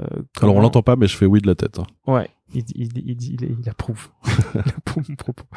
Euh, De toute façon, hein, tu t'exprimes si toutefois je dis des conneries, t'hésites pas. hein, je, T'inquiète pas, je n'hésiterai pas. J'accepte. Euh, et donc, comment à ce moment-là, tu décides de, de tout couper? Alors c'est un petit coup du destin. Euh, Parce qu'il faut aussi comprendre que quand tu crées une société, et une boîte, euh, à, à fortiori une société euh, où tu fais des chaussures, enfin que ce soit la chaussure, la création, enfin la confection, des choses comme ça, tu tu te mets quand même dans un un état dans lequel euh, tu vas pas gagner énormément d'argent pendant quelques mois, voire quelques années. alors non seulement euh, tu as raison. Et ça va t'en coûter, d'ailleurs. Mais mais j'ajouterais aussi que tu tu t'auto ensevelis sous euh, des monceaux d'emmerde quotidiens et quand il y en a plus, il y en a encore. Donc euh, c'est non non mais vraiment ça je pense que Ah, bah Enfin, oui, je- c'est- essayons de rendre service euh, une seconde, euh, euh, peut-être à quelques personnes. Si on sauve une personne aujourd'hui, ce sera déjà pas mal. Euh, attention aux fantasmes sur l'entrepreneuriat. hein. Euh, tout le monde parle de liberté absolue. euh, je bosse pour moi, je réfère à personne, etc. Mais je sais pas si tu le vis de la même façon. Mais euh, la- je, je- je pense que la plus la, la, la, la- la plus grande prison, c'est finalement celle de l'entrepreneur. Euh, parce que parce que si tu te lèves pas le matin, il va rien se passer. Si euh, si tu prends les mauvaises décisions, euh, t'as tout qui s'effondre. Enfin c'est Bah, euh, euh, en fait c'est un euh, paradoxe absolu. C'est c'est c'est un éternel euh, euh, échange de balles de ping-pong entre euh, une liberté absolue d'un côté et et une euh, et une prison absolue de, de l'autre. Il faut arriver à faire changer la balle de côté régulièrement pour que ça s'équilibre. Euh, Exactement. mais c'est mais c'est un vrai vrai gros sujet quoi. C'est Tu es libre de choisir ce que tu vas faire, mais tu dois le faire quand même. C'est ça. Enfin, de le faire dans, dans donc l'ordre que tu veux le donc faire. sur le plan philosophique, euh, la notion de liberté, si tu veux, ça pourra faire l'office d'un troisième podcast après la pêche à la mouche. Mais Exactement. mais, euh, oui non l'entrepreneuriat ça a évidemment plein plein de plein de c'est in fine la, la conclusion qu'on que je pourrais avoir perso, donc suite à celle que tu viens de, de le constat que tu viens de faire, c'est par rapport aux gens que j'ai vus, c'est plutôt gérer des problèmes toute la journée, en général. et c'est la grande difficulté si on en revient à la notion de créativité. Voilà. Et c'est pour ça que t'es Euh, mis dans ta c'est- grotte. Exactement. Et c'est aussi pour ça que j'ai besoin de partir euh, pêcher euh, de temps en temps et de m'isoler euh, euh, et de faire ça de cette façon-là. Alors j'ai bien conscience hein, que quand je dis, euh, parce qu'il m'arrive aussi d'aller m'isoler dans des endroits. euh, et donc bon, moi je, je, je communique avec mon équipe, avec mon équipe, donc je dis aux gens, bah voilà, je vais partir bosser trois jours euh, au Maroc. Et ils me regardent. je, je sais très bien ce qu'ils pensent. Ils doivent être en train de se dire, Enfoiré. ils se foutent de notre gueule, c'est pas possible. Ouais, non, quoi. mais... Mais la réalité, la réalité, c'est que paradoxalement, en partant sans mon ordinateur, en, en prévenant que je ne répondrai pas aux mails et aux appels, et ben c'est là où en fait je me sens libéré, si tu veux, de toute la charge qui m'incombe au même titre que n'importe quel patron de boîte aujourd'hui, Hmm. euh, et a fortiori en France, quand même. On pas là pour faire de la politique, mais ça a quand même son importance. Euh, et ben, t'as as besoin, si tu veux, euh, de de- d'entrer dans un état mental de respiration pour redevenir créatif. Mais créatif à la fois, bon, en ce qui me concerne, hein, sur la création de mes produits, mais aussi créatif par rapport à la vision que tu dois avoir de ta boîte, Ouais, ouais. euh, créatif par rapport à ce que ce qu'il faudrait changer. En fait, c'est c'est une façon de relever la tête du guidon, quoi. Voilà. Je... Donc je t'ai je t'ai encore une fois détourné de ta question. je suis toujours dans ma frustration. Donc je vais te répondre. Euh, Ah. je, donc je suis dans cette euh, dans cette vie professionnelle là ouais. et euh, mon frère, j'ai un seul frère. Et là, c'est à ce moment que mon frère, justement, part pêcher la mouche. Non, je, non, non, non. Là, non, là, là pour le coup, Là, tu restes. Non, non, là, c'est moins, c'est moins cool. Euh, mon frère, en fait, a un accident de scooter euh, Ah oui. extrêmement grave Là, c'est pas drôle. euh, et qui, moi, m'a pas mal choqué. Enfin, en- pour être concret mais très synthétique, il aurait dû y rester et il n'est pas mort. Euh, Alors là, pour le coup, je on me a passé un- beaucoup, beaucoup de temps à l'hôpital. C'est un Euh, peu. C'était...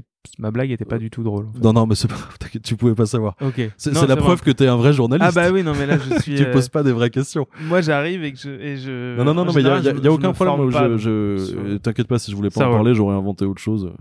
Il y a, y a aucun problème. Mais disons que je me retrouve du coup vachement concentré là-dessus, ramené à des choses un peu plus, euh, un peu plus importantes euh, que les pompes, paradoxalement, Ouais. par Ouais.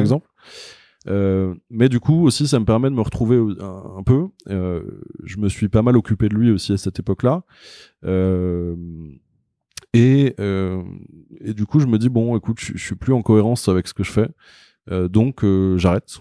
Et là, je prends à l'époque, alors je me souviens plus exactement, mais c'était plus d'une dizaine, donc je devais avoir entre mettons entre 10 et 15 idées de boîte.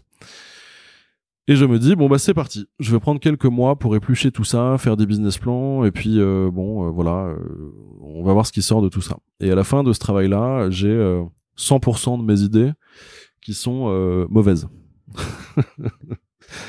Euh, alors peut-être pas mauvaises sur le plan économique parce que euh, il y en a certaines qui ont été faites depuis euh, et qui ont été des cartons incroyables. Euh, voilà, mais en tout cas mauvaises par rapport à, à, à ma personnalité et moi ce que j'avais Mhm. envie de faire. Et en fait mon grand constat c'était que si c'était juste monter ma boîte pour euh, comme seul euh, accomplissement euh, d'en vivre financièrement, euh, ça me nourrirait pas suffisamment pour que pour que je sois bon dans ce que dans ce que je fais. Hmm. Et je, je pense qu'à cette époque-là, j'ai eu un petit éclair de lucidité, et heureusement. Euh, et, et du coup, voilà, je suis parti de ce, de, de ce principe-là, et je me suis dit, bon, ok, si, si, si, si je fais une boîte qui vend des heures de euh, service à la personne, par exemple, parce que ça faisait partie de mes idées à l'époque, euh, bah, je, je pense pas que je vais rester euh, euh, vivant intellectuellement très longtemps. Ouais. Euh, et à un moment donné, il faut juste assumer qui on est et se dire bon bah je peux ou je peux pas quoi. Et là, en l'occurrence, je pouvais pas et je me suis dit bah tiens, est-ce que c'est pas le moment maintenant d'essayer de, réunir un peu les deux les deux hémisphères de mon cerveau euh, en essayant de, faire quelque chose où il y ait une dimension euh, business et puis une partie euh, une partie créative où je puisse produire créer un truc avec mes dix doigts qu'on commercialise. Et ça pour le coup c'est vraiment une satisfaction extraordinaire que de donner vie à un produit. Ça c'est un truc voilà. Rien que pour ça je, je trouve que ça valait le coup. C'est c'est vraiment un feeling euh, incroyable. Et, et ensuite euh, voir des gens qui, qui, qui prennent l'objet aux mains qui s'y intéressent et qui vont aller jusqu'à euh, dépenser leur argent pour acheter le produit que tu as créé c'est c'est un feeling qui est extrêmement extrêmement gratifiant. Parce que finalement heureusement ou malheureusement peu importe on va pas ouvrir un énième débat philosophique mais c'est voilà, c'est, enfin, l'argent aujourd'hui est quand même une valeur hyper importante et, quand quelqu'un euh, est prêt à se séparer d'une somme qu'il a lui-même gagnée pour acheter un truc que tu as fait avec tes tripes, avec tes yeux, avec tes mains, euh, bah c'est c'est un feeling, euh, c'est un feeling incroyable quoi. Entièrement d'accord avec toi. Et donc voilà, pas tu, dire. tu as le, tu as le, le la genèse de la genèse de, de Colincourt. Ensuite, donc je pars de ça, euh, je fais, euh, je fais euh, quelques modèles. Euh, ça a été compliqué, ça a été long parce que justement j'avais euh, j'avais absolument aucun réseau dans ce métier. Je connaissais euh, personne.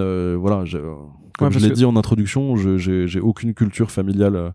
Euh, là-dessus ou même dans mes potes ou qui que ce soit quoi. Parce que la, chaussure, contrairement à d'autres d'autres domaines, c'est effroyablement technique. C'est très technique, ouais. C'est horriblement vraiment des gens qui soient en mesure de le faire. Euh, n'importe qui, allez, en, en, en se formant, n'importe quel atelier va pouvoir te faire un t-shirt, euh, un pull, c'est un peu plus compliqué, une chemise, un peu plus compliqué, mais alors en termes de, de chaussures, faut quand même trouver son atelier, quoi. Et, euh, et son, sa forme, un bon formier. Eh ben, tu vas voir. C'est là où on, c'est là où on arrive à atterrir sur nos pieds par rapport au, au démarrage de, de l'interview.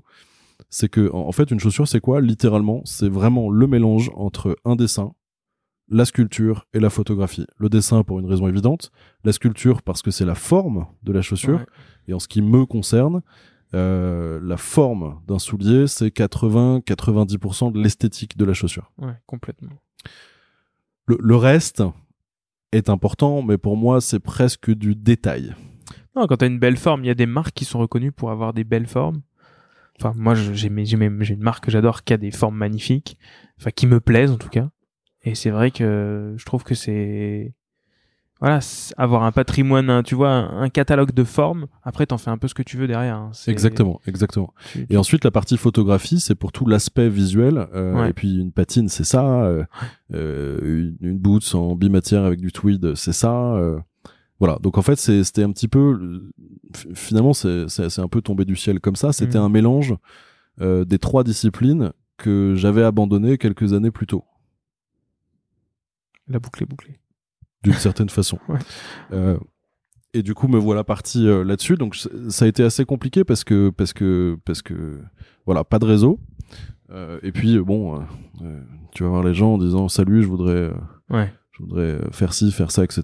Bon, en plus, c'est un milieu assez euh, conservateur. C'est un milieu euh, hyper conservateur, hyper technique, avec des barrières à l'entrée extrêmement élevées. Enfin, c'est c'est super complexe. Ouais, c'est c'est c'est pas. Enfin, en tout cas, si tu me devais, si tu veux me dire demain quel est le milieu dans lequel tu as envie de te lancer dans la fringue, je te dirais pas la chaussure. Ça c'est sûr. Ouais, c'est certainement un des plus compliqués. Et surtout la chaussure, surtout la chaussure que toi tu fabriques. Autant la sneaker, c'est un peu plus simple, mais autant la. Ouais, complètement mais la, la chaussure et surtout tu fais fabriquer en France, c'est ça? Alors on va en parler après si tu veux. Moi je fais fabriquer euh, là où les gens sont les meilleurs. D'accord. C'est pas une façon de pas répondre, c'est une façon d'annoncer du détail ouais. auquel je vais te répondre après. Ouais. Bon, on euh, mais si on veut pas complètement perdre les, auditeurs, je vais essayer de répondre euh, quand même sur la chronologie à laquelle tu tiens. Euh, du coup, je voilà, je j'arrive à sortir quelques quelques modèles et puis là, c'est un peu le hasard de la vie.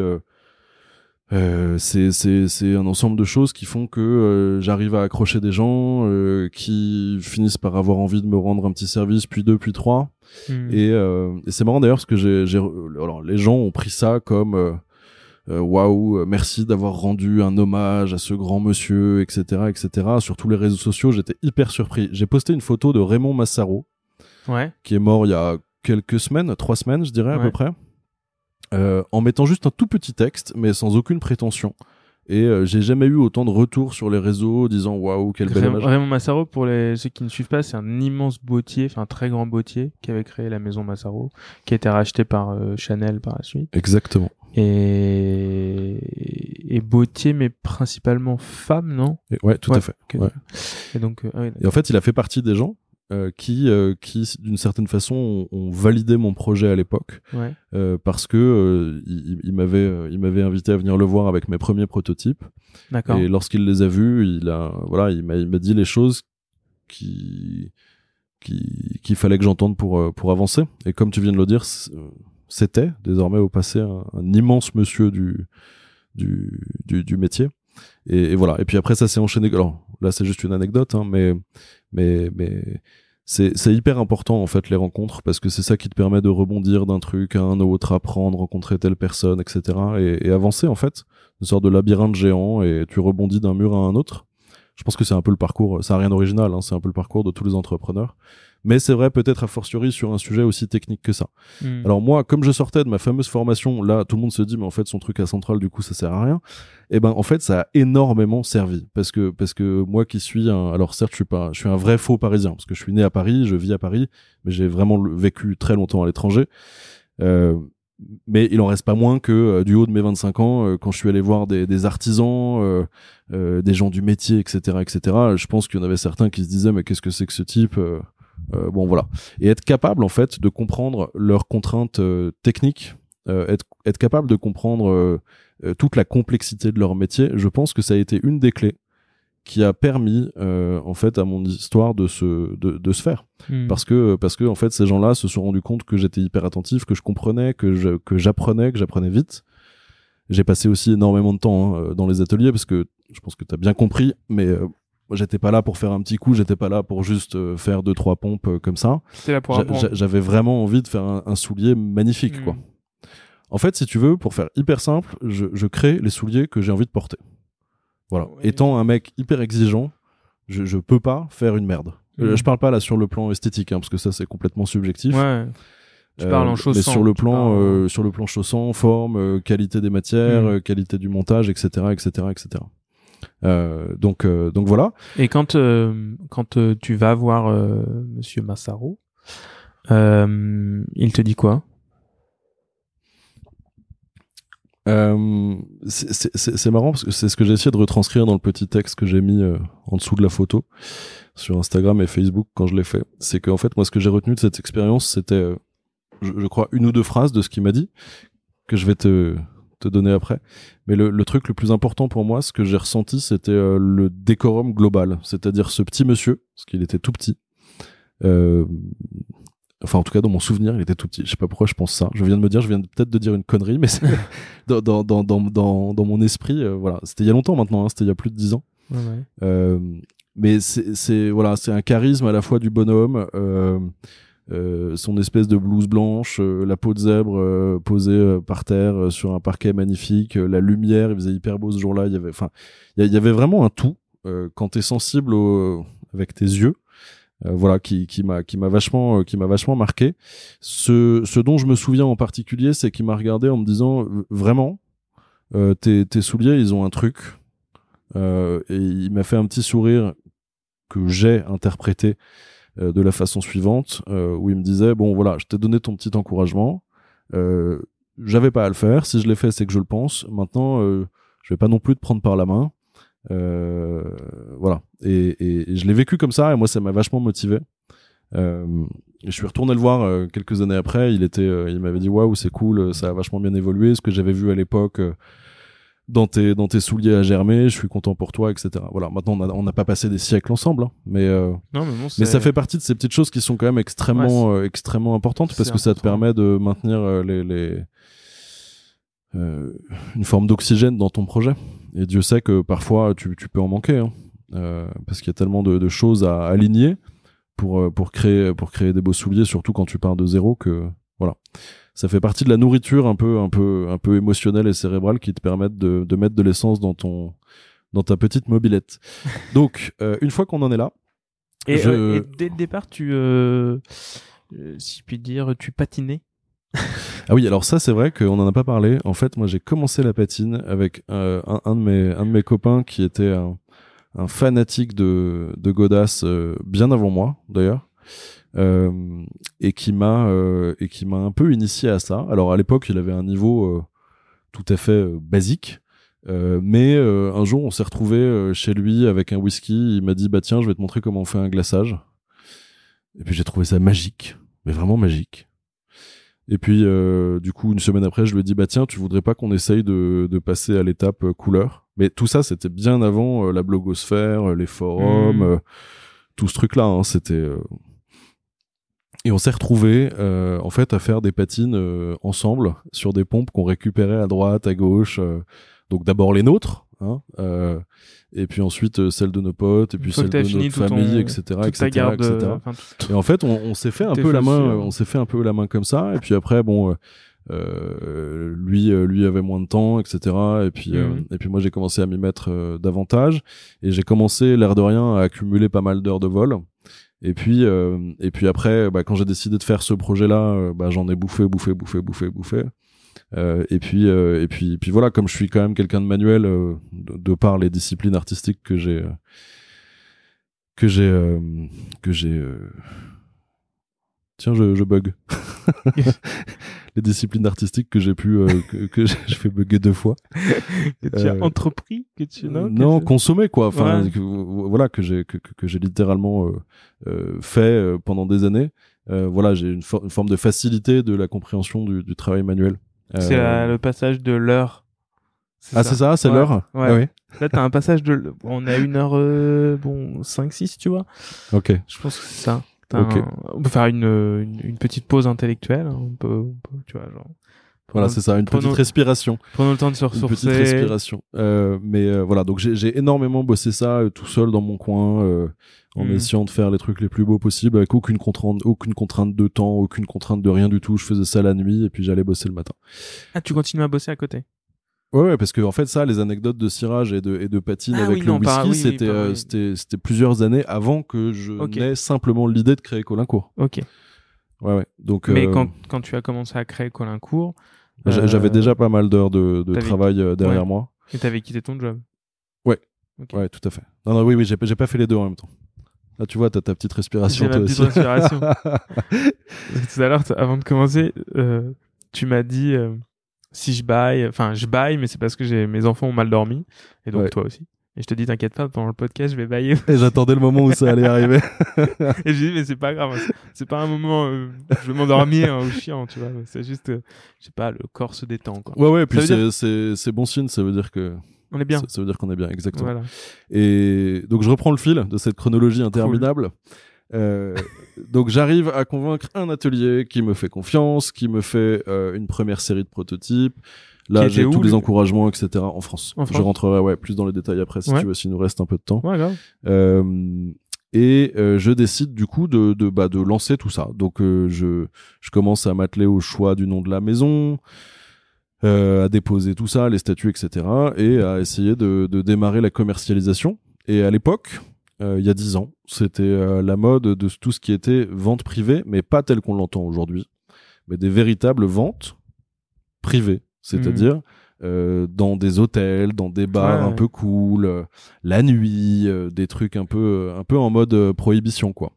Euh, et c'était euh, et c'était super chouette. Moi, j'ai adoré cette cette cette période-là. Euh, et il y a eu un vrai succès, euh, à la fois d'estime et commercial dès le début, euh, qui a qui a qui qui qui, m'a permis de continuer. Euh, sauf que euh, c'est là si, j'ai un devoir d'honnêteté, euh, au bout de au bout de 7-8 mois comme ça, il y avait une vraie lassitude de de, de d'organiser des rendez-vous avec des clients à l'autre bout du monde, à l'autre bout de Paris, euh, de, de devoir trimballer des dizaines de boîtes de chaussures euh, avec euh, le client qui t'appelle euh, 10 Tu minutes après l'heure du rendez-vous en te disant ah je suis désolé, euh, je vais pas pouvoir venir. Tu. Et toi c'était toute ton après-midi. Euh, Enfin là, là honnêtement j'ai tout connu quoi. Les le, le russe qui m'attend dans sa chambre d'hôtel en peignoir euh, avec un slip euh, et sa flûte de champagne enfin je et d'un côté c'était marrant et d'un autre côté euh, si tu veux assez rapidement je me suis dit ok si ça doit être ça ma vie euh, il va falloir bifurquer euh, assez vite C'est vrai que c'est. euh, oui, et du coup je me suis dit bon c'est un peu violent. ok on fait quoi?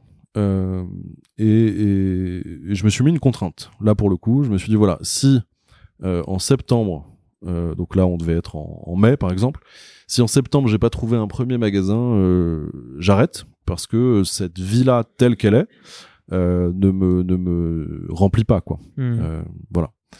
Euh, mais je commençais à en vivre, hein, c'est-à-dire que vraiment ça se passait bien. Je, je me souviens encore du chiffre d'affaires de la première année, donc sans magasin.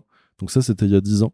Je me souviens, je crois qu'on avait fait 75 000 euros. Mais en partant de zéro, et à l'époque, en partant vraiment vraiment de zéro, euh, avec euh, pas de site internet, parce qu'à l'époque, il y avait, enfin, c'était vraiment un peu le désert à tout point de vue. Il y avait, c'était un peu le, il y avait Facebook. Euh, 2009, ouais. il y avait euh, Facebook, mais mais c'était quand même 2009, c'est- relativement embryonnaire, quoi, hein, par rapport à ce que c'est Oui, bah les les les oui, t'avais des boutiques en ligne, mais c'était bon, c'était je pense que c'était quand même plus dur. Ouais, les, boutiques en ligne à l'époque, c'était franchement Ouais, euh, c'était- euh, balbutiant. Ouais. Surtout dans ce domaine-là, en fait. Le truc, c'est qu'il faut, aussi, faut aussi se souvenir que les boutiques en ligne ont été très vite euh, prises par tout ce qui était euh, des Amazon, enfin, tu vois, des sociétés euh, qui vendaient des, des objets de commodité ou de petits prix. Mais c'est vrai que tout de suite, le luxe a quand même craché sur le sur Internet pendant pendant assez longtemps.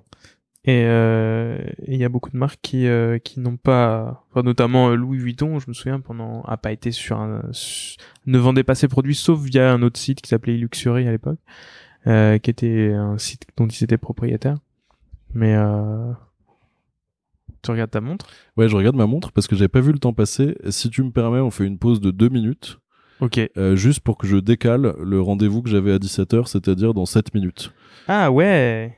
Bon, alors c'est unique. Ah bah, je te remercie de l'exception. Je fais vite. Je- en fait, je pose le micro, je, je, je fais un texto et, et je reprends le micro.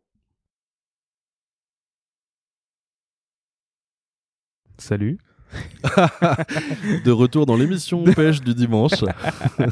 Bon, euh, au moins on est notre respiration euh, intellectuelle euh, qu'il nous fallait tout à l'heure. ça, voilà, exactement.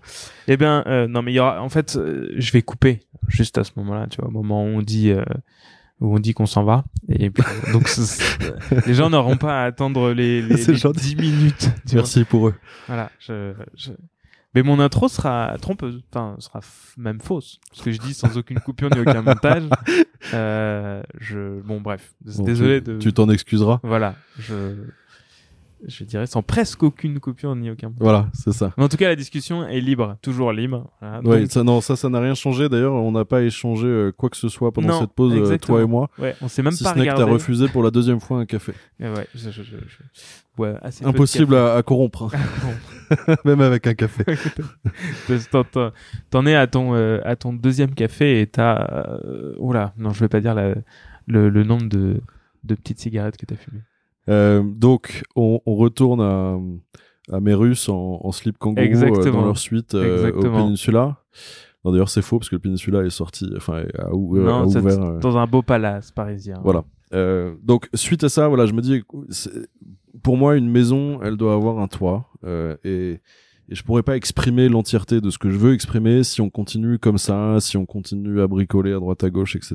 Même si, encore une fois, ça marchait bien, euh, c'était chouette, euh, on commençait à avoir un peu de presse, alors que finalement, il y avait aucune existence euh, physique de, de la maison. Ouais. Euh, Enfin, il y avait un, il y avait un site web euh, quand même à l'époque. Euh, Enfin, je dis ça comme si aujourd'hui il n'y en avait plus. mais Disons qu'à l'époque il y avait déjà web. un site web, un petit Un site web de de, de, de vitrine, ouais. ouais. ouais, ouais, tout à fait. Euh, voilà. Tiens, d'ailleurs, c'est marrant, je me souviens. Alors, toi qui voulais de l'anecdote, en voilà une petite de l'époque. Euh, comme tu as compris, je suis très sensible aux formes et, Ouais. et à la notion de, de sculpture.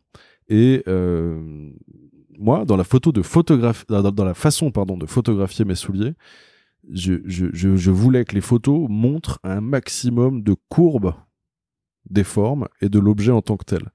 Et si tu regardes bien une paire de chaussures, tu as beaucoup plus de, de, de, comment dire, d'angles et de creux et de vide dans les formes sur la cambrure intérieure de la chaussure Mhm. plutôt que sur la cambrure extérieure. Et donc j'avais fait mes shootings, dans le jargon le pack shot, euh, où tu voyais les souliers de l'intérieur et pas de l'extérieur.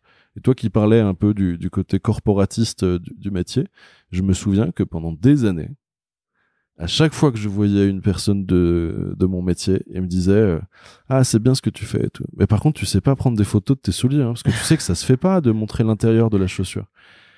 Donc bon, moi si tu veux, je, je, je répondais pas à ça, tu vois, parce que j'avais pas forcément vocation à rentrer dans un grand débat euh, là-dessus, et puis j'avais pas forcément envie non plus qu'ils en comprennent l'intérêt. Euh, mais ça m'a toujours fait rigoler, quoi, parce que finalement, qu'est-ce qu'on en a à foutre euh, que dans le métier on photographie une chaussure comme ci ou comme ça. Après tout, euh, voilà, hein, c'est C'était ta petite euh, originalité, quoi. Voilà, exactement. Mais, mais comme quoi, euh, voilà, j'étais et, et je suis toujours très sensible à la notion de, de forme, euh, jusqu'à me faire commettre des erreurs très graves dans la prise de vue de mes, de mes chers produits. Donc suite à ça, je finis par mettre la main sur un petit magasin, boulevard Haussmann, donc euh, hyper central, dont je signe le bail À côté d'une retoucherie. lors de l'annonce de la crise des subprimes. Ah, bien. Pile poil. Donc pendant que toi t'étais en train de perdre ton job, moi j'étais en train de créer le mien. Ça c'est le teasing pour la suite Euh, du. C'était un peu du- après.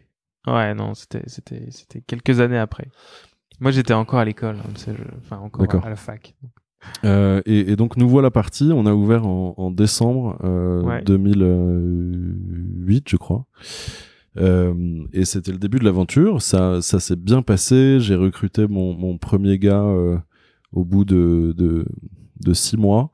Euh, c'est rigolo d'ailleurs quand j'y repense. Euh, ça fait ça aussi partie de la nourriture un peu psychologique dont tu as besoin en tant qu'entrepreneur. Ce, ce, ce monsieur-là, euh, son nom de code c'est Pepito. Entre lui et moi, on s'appelle d'ailleurs tout, enfin, il m'appelle toujours Patron et moi je l'appelle Pepito en rigolant. Euh, c'est c'est un, un truc qu'on avait entre nous. C'est en fait c'est un client qui est venu s'asseoir dix samedis de suite dans mon magasin Boulevard Haussmann en me disant Alexis, je voudrais travailler avec vous ici. Ah ouais. Et en fait, je me suis dit, bah, c'est chouette parce que il se passe un truc. Et, Ouais. et alors, bien sûr, il se passait un truc parce qu'on avait des clients et que ça se passait bien, qu'il y avait du monde. Les gens rentraient dans ce tout petit magasin, se marchaient dessus. euh, euh, c'était un petit peu la foire d'empoigne, c'était marrant. Il y avait une ambiance incroyable. Oui, c'est vraiment. Alors, quand on dit un tout petit magasin, il doit Ah, il faire, doit euh, faire, 10 euh, mètres, 15 mètres carrés. Ouais, il fait entre 10 et 15 mètres carrés, ouais. C'est vraiment minuscule, quoi. Ouais. Tu, tu, si t'es à 4, 5 dedans, c'est Ah, grand max. c'est, quoi. tu étouffes, ouais. Ouais. Ouais. Bah, c'est fait exprès pour qu'on ait le moins de poussettes possible dans le magasin. Les poussettes restent dehors. le type monstrueux. Et est-ce que la, la retouche qui est à côté existe toujours? Ouais. Ouais, ouais. Le petit bonhomme est toujours C'est un, c'est un, un couturier turc. Il est toujours là, ouais. Ouais, tout à fait. Il est hyper reconnu d'ailleurs. hein. Ouais.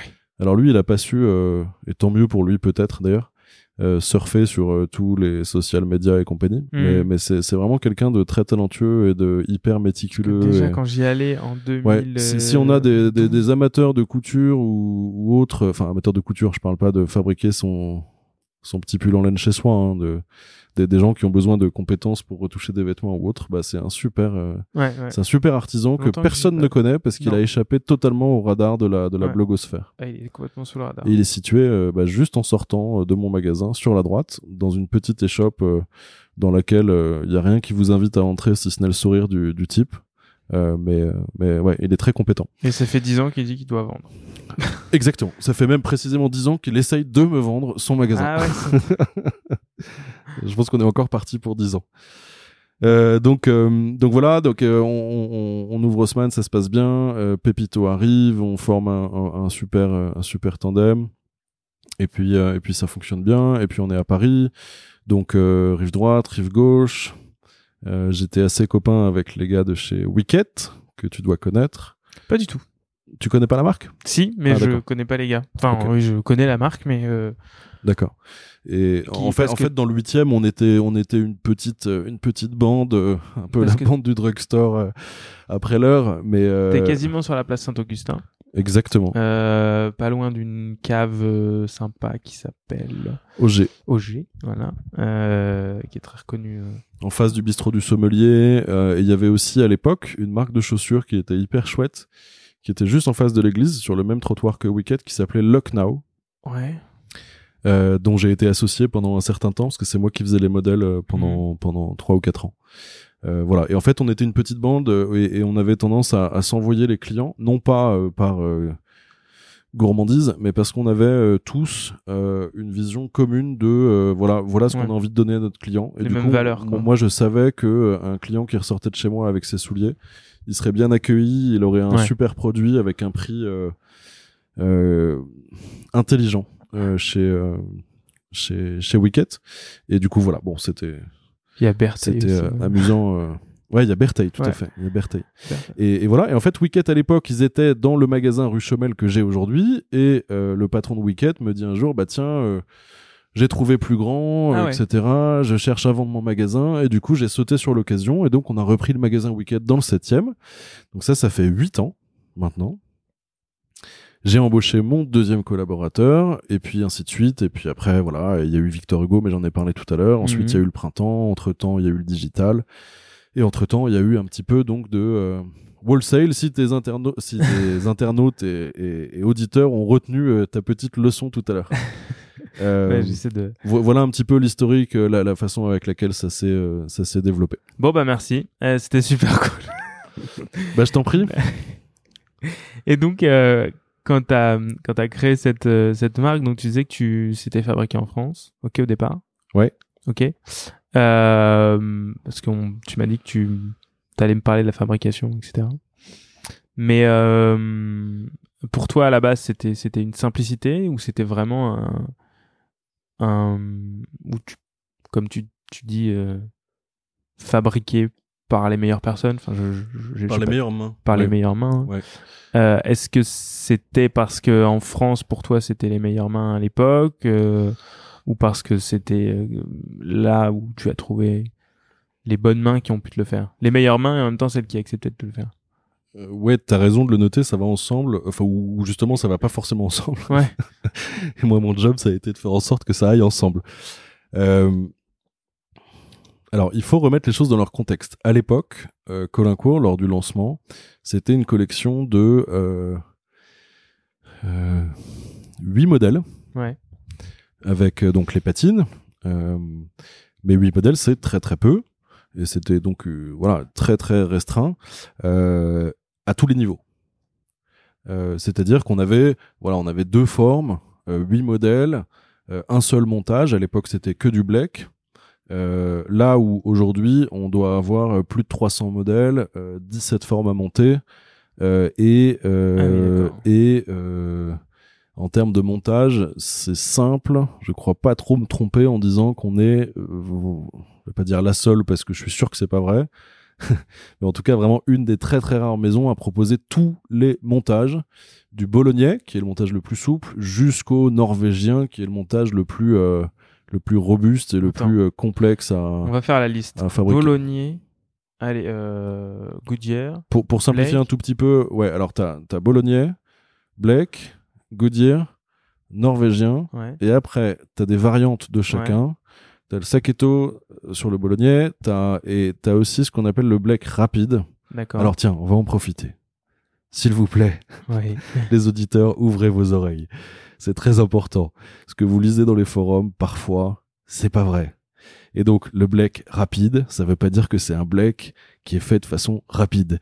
C'est pas du tout ça. Je n'ai jamais su d'ailleurs pourquoi est-ce que ça s'appelait rapide, parce Ouais. que ça exprime un truc qui est l'inverse Ouais. de ce que c'est en réalité. Ah bon? En fait, un Blake rapide, c'est un Blake qui est cousu très pointe. D'accord. C'est-à-dire qu'en fait, tu as deux coutures. Ouais. Donc, tu as une couture très pointe, c'est le petit fil que vous voyez passer le long de la semelle lorsque vous regardez vos chaussures d'en haut. Lorsque vous avez des chaussures qui sont soit montées en Goodyear, soit montées en norvégien, soit montées en Blake rapide ou en bolognais rapide. La très pointe, c'est le débordement de la semelle. Et ce débordement de la semelle, il peut être, si on simplifie à outrance, hein, et le débordement de la semelle, il peut être cousu ou pas. Et en fait, il y a plein de gens qui pensent que parce que c'est cousu la très pointe, c'est forcément un Goodyear, mais pas du tout. Et en fait, un Goodyear, c'est deux coutures, une couture de très pointe qui est associée à une autre couture qui prend euh, notamment la première de montage, le, Hmm. Qui elle le, est un, le mur, etc., etc., est etc. et en dessous. Voilà. Et en fait, ce qu'il faut comprendre sur ces montages, et ça va me permettre de, d'ici une heure ou deux, de répondre à ta question. ce qu'il faut, non mais c'est vachement intéressant ça pour les gens qui s'intéressent euh, aux souliers ou en tout cas à tout ce qui est un peu artisanal et, technique. C'est que en fait, un montage, euh, a systématiquement euh, des avantages et des inconvénients. Donc un exemple, le Goodyear, ça va être sur le papier un petit peu plus résistant et un peu plus isolant qu'un Black. En revanche, ça va être aussi plus rigide, moins confortable et, je vais faire hurler certains, moins esthétique sur certains modèles. Là où je veux en venir, c'est quoi? C'est très personnel, mais un mocassin d'été, quand t'es au mois d'août et que t'as envie d'être un peu sapé, t'es en Corse, t'es euh, où tu veux, en Croatie, euh, en Bretagne, euh, sur la Côte d'Azur, où tu veux. Bon, bah t'es en en short ou t'es sur avec un pantalon hyper léger, etc. Est-ce que t'as vraiment envie de mettre un mocassin d'été qui est monté Goodyear? Bah, Je suis désolé, la réponse c'est non. Voilà. Et à l'inverse, lorsque tu pars chasser au Tadjikistan et que t'as envie d'être bien sapé, tu vas pas mettre un cousu bolognais pour aller arpenter la forêt parce que tu vas vite avoir les pieds mouillés et un gros problème de stabilité. Voilà. Hmm. Mais là où je veux en venir, c'est ça. C'est que, en fait, un, un- un montage n'a d'intérêt que par rapport à l'usage qu'on va avoir de la chaussure. Tout à l'heure, on parlait d'innovation dans le métier du soulier.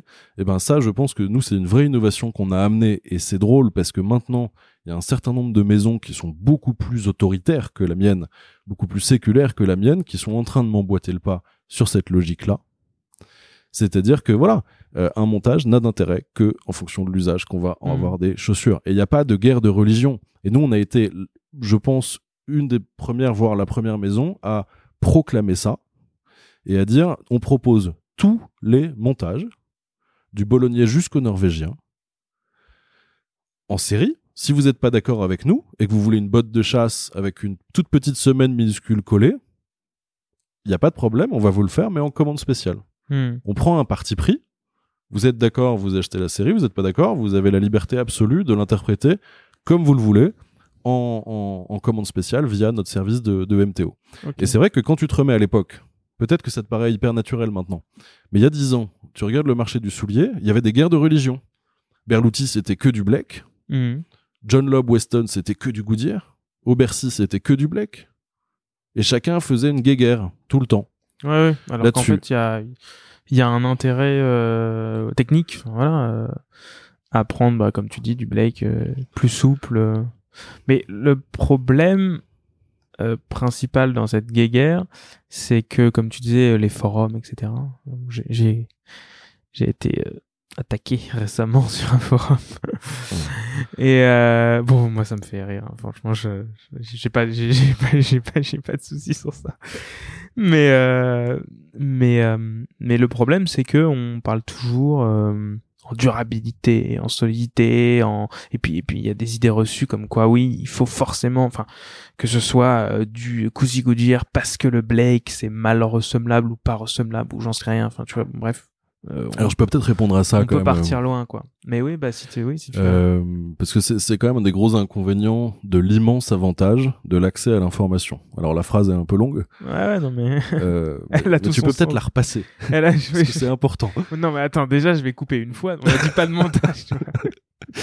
Non mais c'est important parce que Ouais. euh, les les les forums, moi je trouve que c'est quelque chose de super parce que ça permet euh, C'est à la fois plein de génial gens et- de s'éduquer et en même temps c'est extrêmement dangereux Hmm. euh, parce que finalement t'as quelques mecs qui qui qui arrivent à prendre le pouvoir parce que ce sont les plus gros contributeurs etc et, euh, et qui euh, et, et qui instaurent une sorte de de, de religion comme ça euh, et, et je trouve ça euh, extrêmement euh, stérile.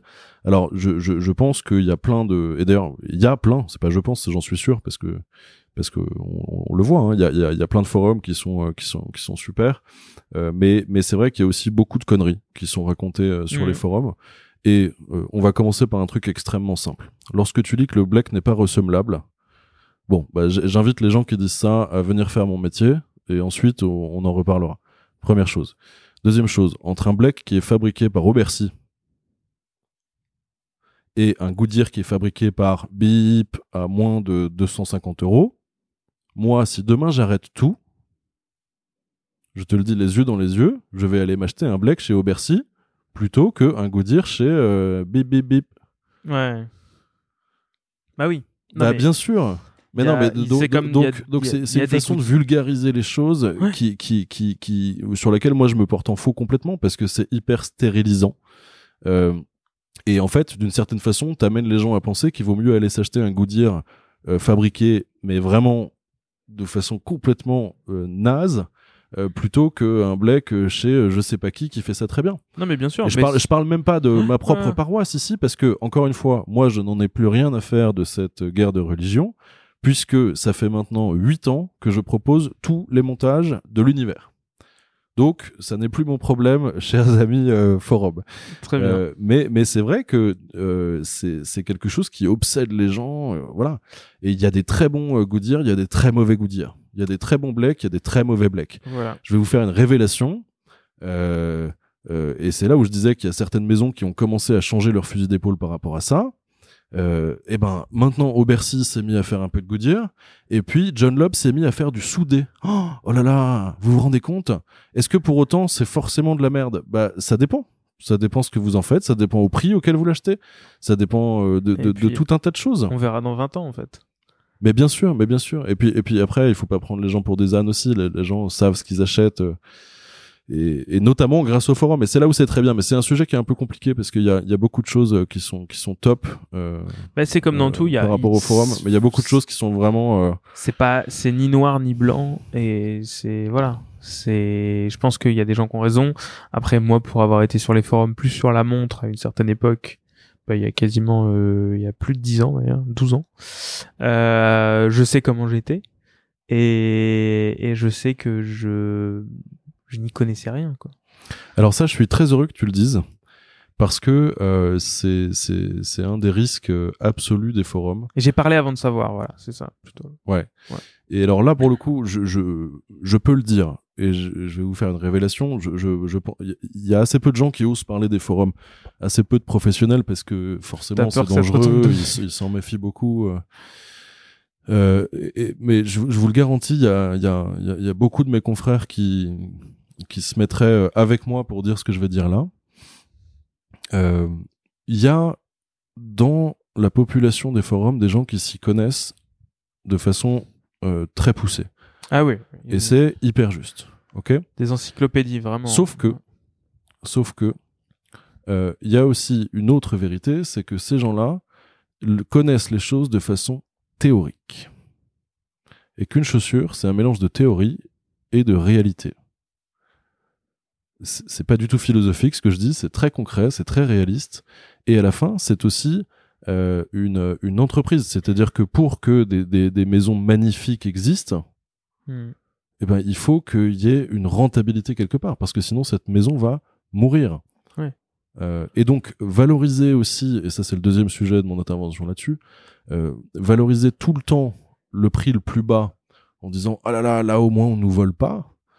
Euh, eh ben je pense que c'est pas forcément la vocation ou en tout cas enfin c'est mon point de vue c'est très Mhm. subjectif mais je pense qu'on on n'invite pas tout le monde dans la bonne direction parce que du- du- alors certes hein, on leur fait économiser des sous, certes, on leur fait éviter des achats idiots, euh, parce que oui, des maisons qui font des produits très chers et qui sont euh, qui sont pourris, il y en a plein. Euh, Oui, mais ça, mais mais mais attention quoi, attention. Euh, et je, je vais parler d'un de mes confrères là pour le coup. euh, je vais en parler euh, hyper ouvertement. Euh, moi, de- depuis que je fais ce, métier-là que j'adore, euh, j'ai- vu énormément de gens, énormément de clients, énormément de passionnés. Et une immense majorité de ces gens-là ont énormément critiqué la maison Berluti. Et moi, ça fait... Alors, c'est pas vrai.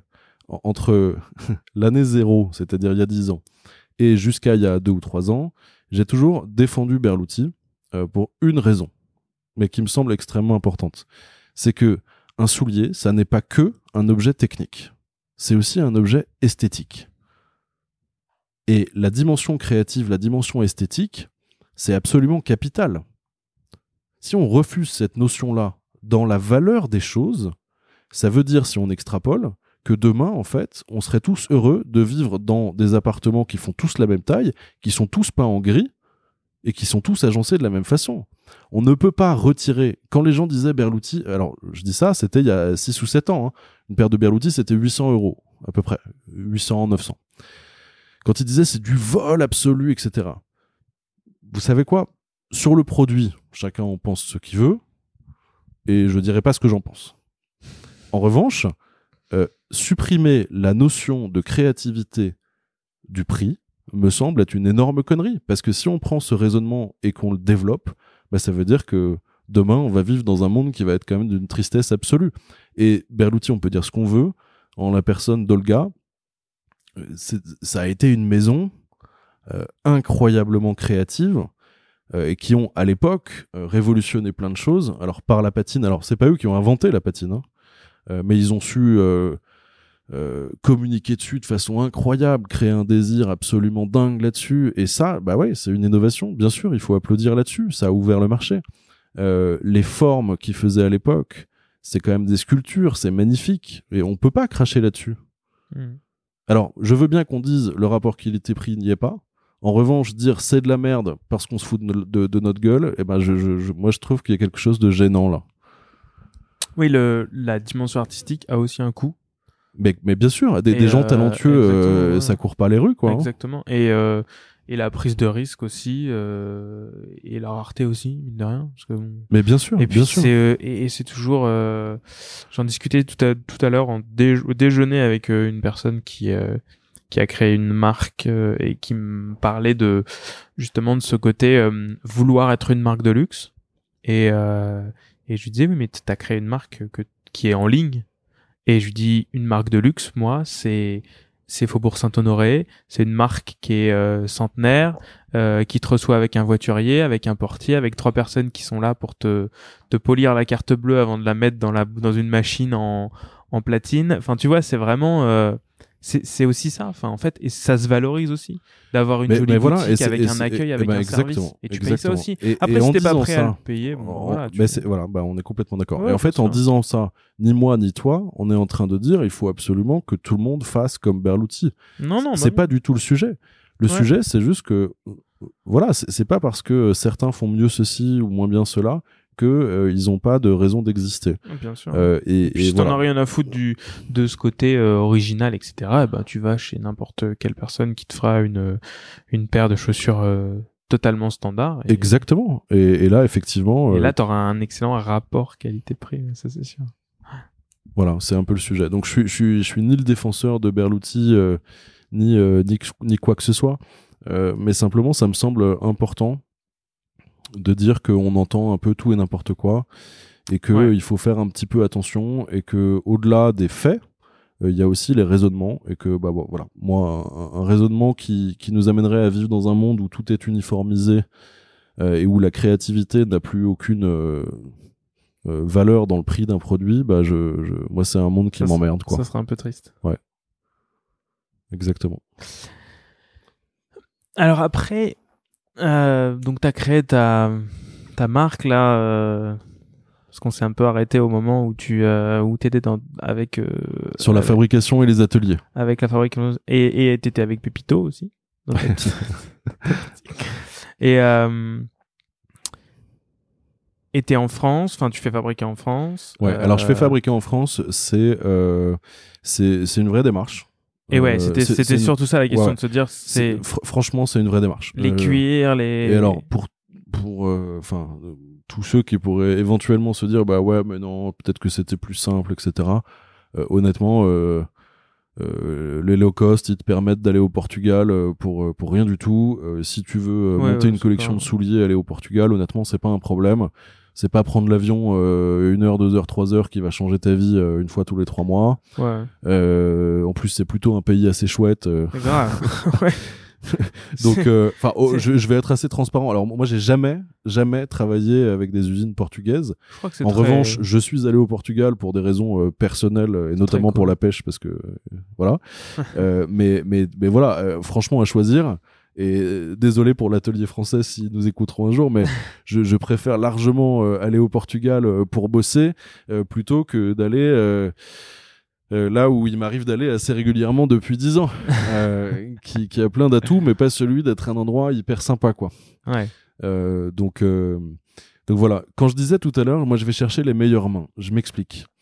Lorsque tu vois là aujourd'hui, toi tu, tu, tu portes une paire de boots Mm. Et moi, je porte une paire de baskets qui est le parce qu'on fait des baskets de- depuis euh, peu de temps. Euh, ça, c'est le résultat de la collaboration avec la maison Le Lièvre. Donc, c'est du tissu Le Mhm. Lièvre. Ok.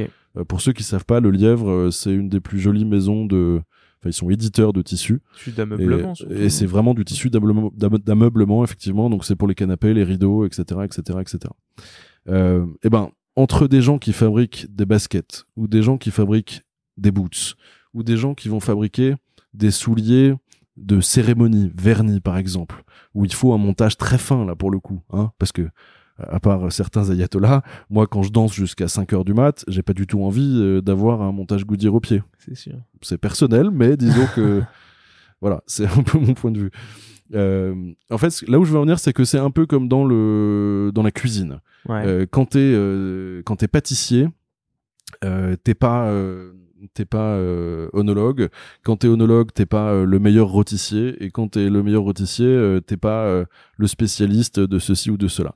Et chacun, parce que là on parle quand même d'un produit qui exige un niveau technique qui est extrêmement Mhm. élevé pour le niveau de produit que nous on propose. hein. Attention, hein. Euh, il y a des usines en Inde qui font des chaussures qui sont très bien. Si vous payez vos chaussures 100 euros, honnêtement, ce sera super en rapport Mhm. qualité-prix. Ok? Sauf qu'ils ne peuvent pas toucher le niveau de qualité que moi j'exige pour mes souliers. Euh, donc en fait déjà j'ai un, c'est un système en entonnoir. hein. Le, choix au niveau des, ateliers il se restreint énormément. Et lorsque je dis pour moi je vais chercher les mains, c'est vraiment voilà j'ai moi j'ai fait le tour du monde des ateliers. Il y a des gens qui sont des experts. Alors ils font tout. Hein. Euh, T'as des ateliers en Angleterre, ils font de la basket jusqu'à la boots. euh. Mais quand c'est ton truc, quand t'as l'œil, quand t'as la main, quand t'as la connaissance, tu sais que eux, là où ils vont exceller, c'est dans la boots, par Ouais. exemple. Euh, à l'inverse, tu sais que euh, en, en Italie, ils vont exceller dans la basket euh, parce qu'ils ont la culture de ça, parce que ça fait très longtemps qu'ils font ça, parce qu'ils ont les mains pour ça, parce qu'ils ont les formations pour ça, etc., etc. Et au niveau de sophistication de mon produit, en fait, moi, j'ai besoin d'avoir des mains un peu magiques qui les fabriquent, ces produits. Ouais, et puis tu, tu recherches, enfin, le l'excellence, elle n'arrive euh, que dans la répétition, l'erreur et la correction. Alors ça, c'est enfin pour, pour ce qui est de l'artisanat, c'est juste euh, le, le B à bas Voilà, absolu et je suis complètement d'accord avec toi. Et du Et- coup, c'est donc- beaucoup une question de culture. Et donc exactement, et, et, euh, et c'est exactement ce que tu dis. Tu, tu ne peux, tu deviens meilleur, tu ne peux devenir meilleur que en faisant ce triptyque de faire, te tromper, refaire, te tromper, refaire, te tromper, et à la fin tu fais te trompes plus. Mais euh, c'est sûr que si tu fais un peu de quelque chose, et quand je, et quand je dis faire, te tromper, c'est faire toujours la même chose. Mais si tu fais un peu de ça, un peu de ci, un Bah peu t'es de ça, mauvais dans tout. tu finis par être moyen dans tout, tu vois. Au mieux. Au mieux, tu vois. Au mieux. Euh, et c'est sûr que. Et donc c'est pour ça que là aussi c'est un autre débat que moi je voudrais euh, dégonfler un peu comme on perce un ballon. C'est que le made in France, le made in, Italie, etc. Mais en fait c'est super, mais ça veut rien dire. C'est pas parce qu'un truc est fait en France que c'est forcément bien. Et c'est pas parce qu'il est pas fait en France que c'est forcément mauvais. Mais à l'inverse, il se trouve que en France, on a un savoir-faire extraordinaire sur un certain nombre de choses. Ouais. Et parmi ces choses, euh, voilà, euh, moi j'ai mon atelier, euh, j'ai mon atelier en France Ouais. qui est extrêmement compétent sur un tas de choses. Euh, mais je lui donnerai pas à faire d'autres choses parce Mhm. que j'estime que mon produit sera moins bon. Donc les je baskets, elles préfère- sont pas faites dans l'atelier. ou Non, sont- les baskets, elles sont faites en Italie. Voilà. Et j'ai aucun problème à, à- à le dire, quoi. Ouais. Euh, et et c'est hyper important. C'est hyper important. Et l'idée, c'est vraiment d'aller chercher les meilleurs là où ils sont. Et tant pis pour euh, pour l'étiquette. Euh, c'est dommage. Je voudrais pas m'attirer de, de, de foudre de grandes institutions mondiales. Euh, mais si je pouvais, je révélerais un ou deux petits secrets. Je vais en faire un- une moitié. Euh, Balance. il y a euh, une maison qui est ultra reconnue pour la qualité de ses produits. Je parle pas de chaussures, je parle du- d'une maison internationale. Ouais. Et ben, les gens seraient surpris de savoir que certains de leurs artisans en interne sont formés par des indiennes. Ouais. Mais après, euh, par exemple, tu Et prends. oui, mais si tu es dans le circuit binaire du mode de pensée euh, un, un peu, un peu, un peu McDo euh, qu'on peut, qu'on Ouais. peut subir en ce moment. euh, oh là là, c'est fait en Inde donc c'est pourri. Mais attendez, avant de dire n'importe quoi, allez voir. Et si des maisons qui vendent des, des, des, des produits à 4000 euros euh, quand c'est un bout de tissu vont chercher un savoir-faire en Inde, Mhm. et ben voilà, en, en fait, en fait, ils pensent la même chose que moi. La seule chose, c'est qu'ils ne le disent pas. T'as- Voilà. t'as, Cela dit, euh, moi, je, je vais répondre à la question que certains sont en train de se poser. ouais. Moi, je fais rien fabriquer en Inde pour une raison très simple, c'est que je ne connais personne qui fasse des souliers en Inde et j'ai- ni le temps ni l'énergie pour y aller. euh, Mais- Et si j'y vais un jour, ce sera pour euh, pour la pêche, Mais pas pour autre chose. euh, t'as notamment une maison qui fait des, des carrés de soie, qui les fait rouloter et elle, elle, elle le dit pas, mais elle s'en cache pas non plus. Je l'ai déjà lu dans les magazines, qui les fait rouloter en, à Madagascar parce que euh, en fait, euh, essaye de les faire rouloter en France euh, et tu verras ou même en Italie, tu n'auras absolument pas le même résultat, la même finesse. Et je te le dis parce qu'en fait, euh, j'ai fait fabriquer des pochettes de costumes à une certaine époque qui étaient roulotées dans les mêmes ateliers que cette société. Euh, Enfin, du moins par les mêmes mains, pas dans les mêmes ateliers, mais par les mêmes mains, parce que j'ai eu la chance de d'avoir quelqu'un qui travaillait à Madagascar à l'époque et qui travaillait euh, pas très loin de de ces personnes-là. Et euh, et pour le coup, bah oui, c'est fait à Madagascar. Voilà. Mais et tu te dis que c'est Et- quand même un voilà, c'est quand même une maison euh, Ouais, française. mais t'as as deux façons de communiquer là-dessus. Euh, soit tu tu prends aucun risque euh, et, et tu et tu et tu et tu te contentes de dire ah là là c'est made in France etc. ouais. Parce qu'en plus la loi te le permet hein, parce que le made in France pour pour avoir l'étiquette made in France t'es pas obligé d'avoir le produit qui est fait à 100% en France.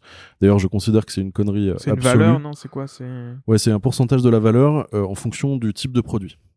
Euh, et moi, je trouve que ça, c'est scandaleux parce que c'est ce qui a vidé la France de ses talents et de ses ateliers, hein, pour Mhm. être euh, concret. ah bien sûr. Et ça, je trouve ça, euh, enfin, terrible, quoi. Pour un pays comme le nôtre, c'est vraiment un truc terrible. Ouais. Mais, pour en revenir à nos moutons, euh, bah voilà, moi, je trouve que tu peux aussi être un peu courageux et dire les choses. Euh, bah voilà, à la fin, on est tous des êtres humains. Il y a des gens enInde qui seront bien meilleurs que toi et moi pour fabriquer des morceaux de tissu.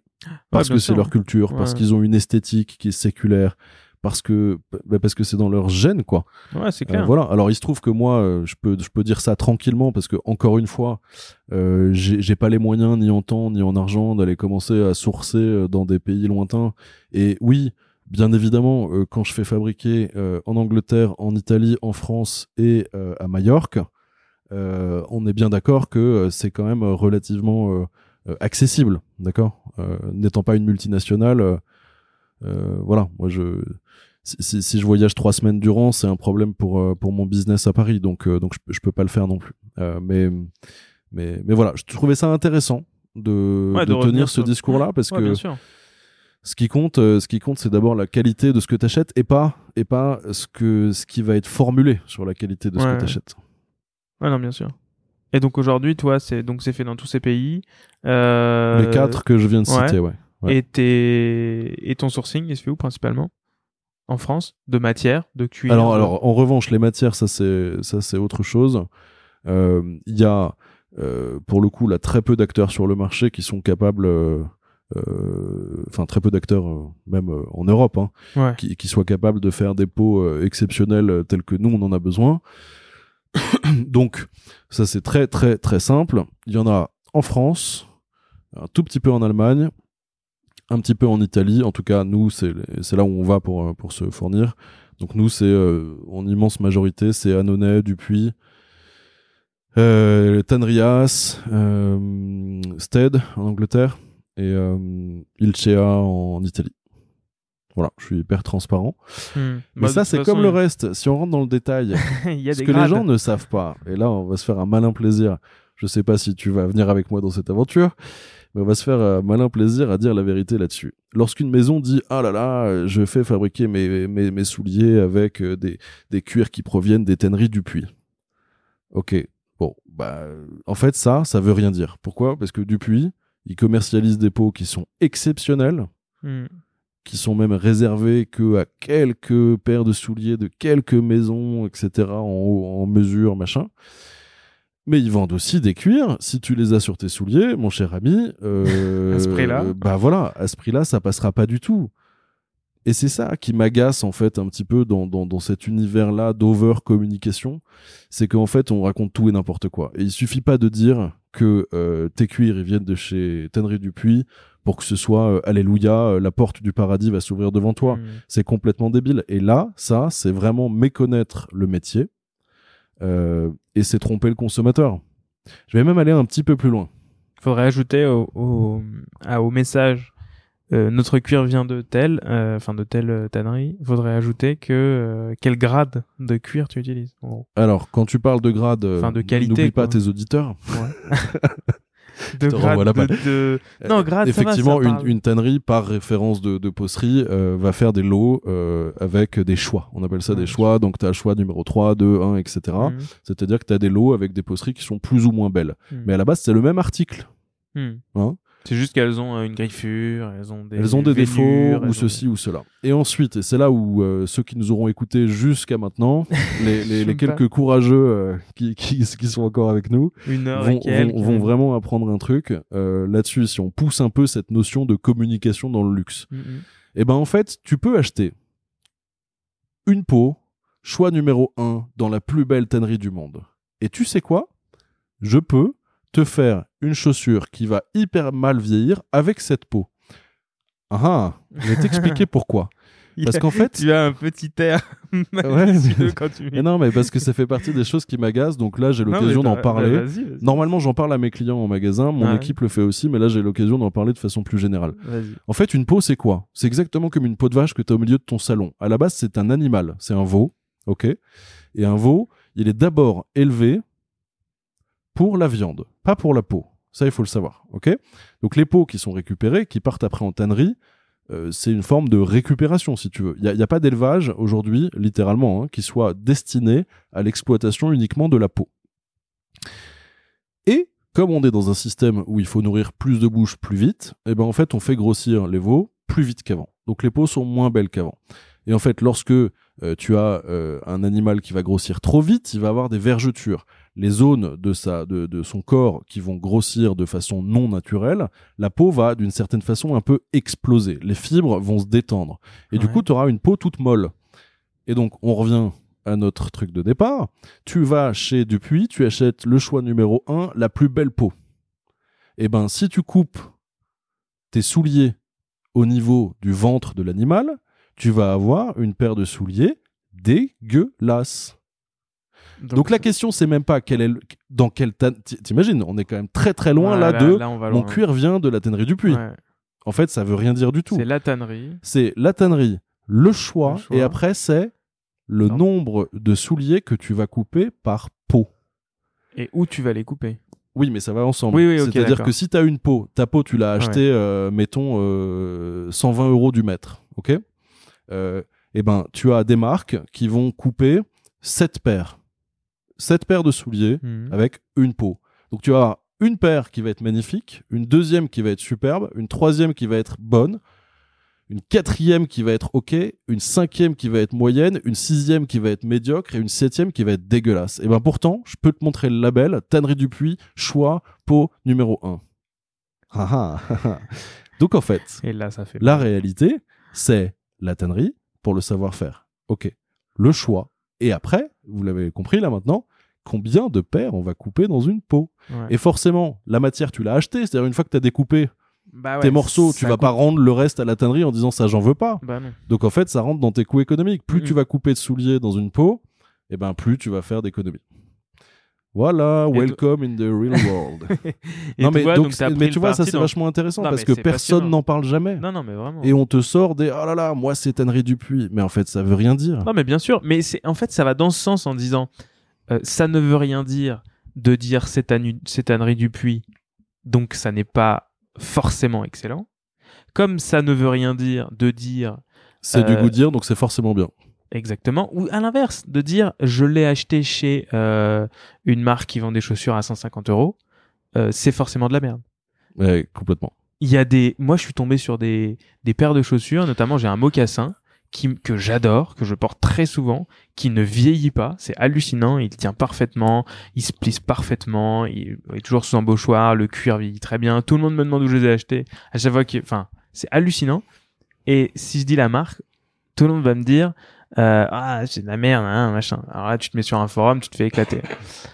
Alors que Eh ben, ce que- potentiellement, ce que tu viens de décrire, c'est c'est l'application extrêmement concrète de ce que je viens de t'expliquer. exactement. Alors que concrètement, je pense que dans Alors le attention, même lot, ton, ton soulier, quand même, s'il a été acheté 150 euros, la poserie, si on suit ta logique, hein, Ouais. ou notre logique, Ouais. euh, peut être exceptionnelle. ben c'est un, Mais en revanche, ce qui ne le sera jamais, c'est le montage. oui le montage, non forcément. Le mais- montage, la doublure, Oui, etc. oui, oui, clairement, tu, tu sens à l'intérieur, t'as acheté. En gros, c'est le, c'est la différence que tu as entre la carrosserie et le moteur. quoi. exactement. La Et- carrosserie, c'est la peau, et le moteur, ça va être le montage, la doublure et l'attention qui est portée à chaque petit détail. Exactement, ça, le- les découpes, etc., la manière dont Le dont prétend, aussi euh, ça s'affaisse à l'intérieur, bref. Mais en tout cas, euh, dans un lot, je pense que tu dois avoir euh, quelques, dans un lot de chaussures de cette marque, tu dois avoir quelques chaussures qui sont très très bien, Eh ben, et complètement. puis t'en as d'autres qui sont euh, pas ouf. Et c'est là où on en vient, pour moi, à ce qu'il y a de plus important dans ma définition de ce qu'est une marque, Mhm. parce que c'est un mot que tu as utilisé tout à l'heure à propos de Colincourt. Moi, je pense que c'est un mot qui n'a de sens que ça. Une marque, ça veut dire quoi? Ça veut dire que c'est une garantie d'homogénéité, de qualité. Et donc ça veut dire quoi? Ça veut dire que tu peux acheter du puits ou tout ce que tu veux. À la fin, t'as le droit d'avoir une paire qui va être peut-être un peu moins bonne que les autres. Ouais. Mais ça veut dire que 9 paires sur 10, elles vont être au top. Et non pas une paire sur 100 qui est celle dont t'as bénéficié Ouais, toi. exactement, exactement. Oui, mais c'est ça le une hasard, marque quoi. en fait. Non, mais en fait, tu réduis le hasard à ton Une à marque, c'est une avantage. garantie. quand t'achètes garantie. voilà quand d'ailleurs c'était même ça au début de la au début des marques quand on a commencé à créer des marques euh, j'en sais rien des marques comme euh, Levi's ou des marques comme Hermès enfin, qui sont extrêmement vieilles ou même une marque comme euh, Le Mont Saint-Michel euh, qui fabriquait des vestes de de, de travail Mhm. euh, c'était euh, leur publicité c'était demander la demander la marque quoi enfin demander la marque de de, de Eh ben, garantie Exactement, exactement. Mais, c'est- mais en Mais fait, c'est ça. ça, et, en- et fait, c'est une garantie d'homogénéité, de qualité. de qualité. Et donc, enfin, du moins, c'est ce que ça devrait être. Et ça n'est pas uniquement un, On est, on un est, nom. on est parfaitement d'accord. Et toi, tu fais combien de chaussures alors dans ton, dans ta peau? Mais alors, attends, juste, euh, eh ben, j'en fais. euh, alors, selon, euh, selon le prix Ouais. euh, client, ça va pas être la même chose. D'accord. Selon le, oui, le, t'as des gammes aussi. Ouais, ouais, mais en fait, euh, je, vais- je vais, je vais t'expliquer très simplement. Sur les souliers habillés, on coupe euh, entre 2 et 4 paires maximum par peau. Ah oui. Euh, là où je dis que ça peut varier un petit peu, c'est par exemple sur les souliers euh, d'été, qui sont moins structurés, qui sont qui, Ouais. qui sont pas des souliers qui ont vocation à durer 100, euh, 100 ans, être ressemblés 200 fois. Hmm. Euh, voilà, c'est on est à 250, 290 euros. Euh, alors ça, ça reste cher, hein. enfin cher, c'est un mot que je déteste parce qu'il y a un jugement de valeur. Ouais, Ça vrai. reste onéreux par rapport à un objet, Ouais, ouais. il y, a aucun problème. Euh, mais là, typiquement, on va être un petit peu plus permissif au niveau de, au, au niveau de la coupe. Euh, mais c'est aussi ça qui nous permet d'a- d'avoir un prix pour le client euh, qui lui permette d'acheter un soulier d'été absolument top euh, à moins de 300 euros. Parce qu'en fait, si, Ouais, si, si, si, on, si on restait à deux ou trois paires euh, par pot, euh, deux, trois, quatre maximum, vraiment grand maximum, bah, en fait, le, le prix serait plus du tout le même. Hmm. Mais du coup, euh, du coup, mon client, il devrait acheter son soulier euh, d'été euh, à euh, 360, 380. Ouais. Et comme c'est quelque chose qui va Et- pas forcément mettre euh, autant que Exactement, sa chaussure de- exactement. Et, en, et en fait, moi, moi, je fais super attention. et C'est ma démarche depuis toujours. C'est autant, j'aime bien dire que je suis un dictateur artistique, c'est-à-dire que vraiment, je, je, je, je fais ce que j'ai envie de faire, Ouais. comme j'ai envie de le faire au niveau de- du design, de l'esprit que tu as sur le compte Instagram, euh, de la conception du produit, dans la conception des magasins, etc., etc. Euh, autant pour tout le reste, j'essaye d'être au max, max, max, vraiment customer oriented. Et moi, ce qui m'importe, c'est que c'est que le client ait une expérience euh, et que ça aille loin là-dessus. Et ça passe aussi par des choses qui ne se voient pas. C'est-à-dire que, par exemple, le rapport qualité-prix. Alors là, je suis en train de m'auto-contredire, mais normalement, c'est un truc dont on ne parle jamais. Hmm. Je te le dis, donc pas en off, parce que je te le dis là, on a un, un rapport qualité-prix qui est excellent. Mais, normalement, on n'en parle jamais. C'est-à-dire, en magasin, euh, personne ne va te parler de ça. Pourquoi? Parce que, si tu veux, nous, on fait le pari de l'intelligence du client. Voilà. C'est aussi simple que ça. Euh, et c'est une démarche, hein. C'est un, c'est un parti pris là aussi, mais, mais c'est un truc qui nous convient bien. De toute façon, ton l'intelligence du client, euh, comme tu dis, euh, et ton rapport qualité-prix, enfin, pour moi, c'est, comme on dit, le coup près ton bras au moment où tu auras eu, euh, enfin, je pense que tu les as eu, mais tes, tes 1000 premiers clients euh, qui ont testé les chaussures. Bah, ça Et- ferait belle lurette qu'on aurait mis la clé sous Et la voilà, porte et euh, donc, si le euh, rapport qu'il était pris n'y était pas. quoi. Exactement. Et n'importe qui, euh, enfin, personne serait revenu chez toi s'il était sorti avec une paire de chaussures à 400 balles et qui, et que ça avait, euh, ça ne lui avait pas convenu ou qu'il est, n'en avait pas eu pour son argent, quoi. On est bien d'accord. Donc, bon, il est là, le, mais, mais tu vois, regarde, prenons cette petite, euh, parce que je suis sûr que que certains qui nous écoutent vont se poser cette question, euh, sauf que comme ils n'auront pas la possibilité de la poser, je vais la poser à leur place. ok, mais alors qu'est-ce qui se passe euh, si tu tombes sur la paire, euh, une paire sur, tout à l'heure j'ai dit une paire sur 10, c'était Ouais. pas un bon chiffre parce qu'honnêtement si j'avais une paire sur 10 j'aurais un gros problème. ouais. Euh, c'est plutôt une paire sur 50 à peu près qui peut échapper euh, ou parce que voilà il y a un truc mais attends moi je te parle pas de très gros défauts là hein, attention Ouais, hein, je te non, parle non, de trucs non. que moi je vois euh, chez des maisons Bien qui sûr. commercialisent leurs souliers à 1600 euros hein. et sûr. tout hein j'ai même alors toi qui es friand d'anecdotes dans mon iPhone j'ai un petit dossier qui s'appelle défaut extérieur Ouais. et qui est l'accumulation de 10 ans de photos que j'ai pu prendre de souliers d'autres maisons Ouais. alors honnêtement, là je cite personne parce que je cite tout le monde. Ouais, mais non, je, je le dis, je cite Ouais. tout le monde, toutes les marques du clair. marché. J'ai photographié des, des- des défauts aberrants de souliers de toutes les marques du marché. Donc ça veut dire que ça peut arriver partout. Ok? Ça c'est mon petit truc personnel parce que je trouve ça amusant. Et si vraiment un jour j'ai un client qui ne veut pas comprendre, je peux sortir cette baguette magique. Voilà, parce que moi j'ai- j'aime bien convaincre quelqu'un de ma bonne foi, donc Mhm. parfois c'est intéressant d'avoir des arguments comme ceci. Euh, et en fait, toute la question n'est pas euh, est-ce que t'as 0 paire sur 50 ou une sur 50 qui a un petit défaut? La question, tu, tu pourras jamais régler à 100% le truc parce que c'est une matière qui est vivante.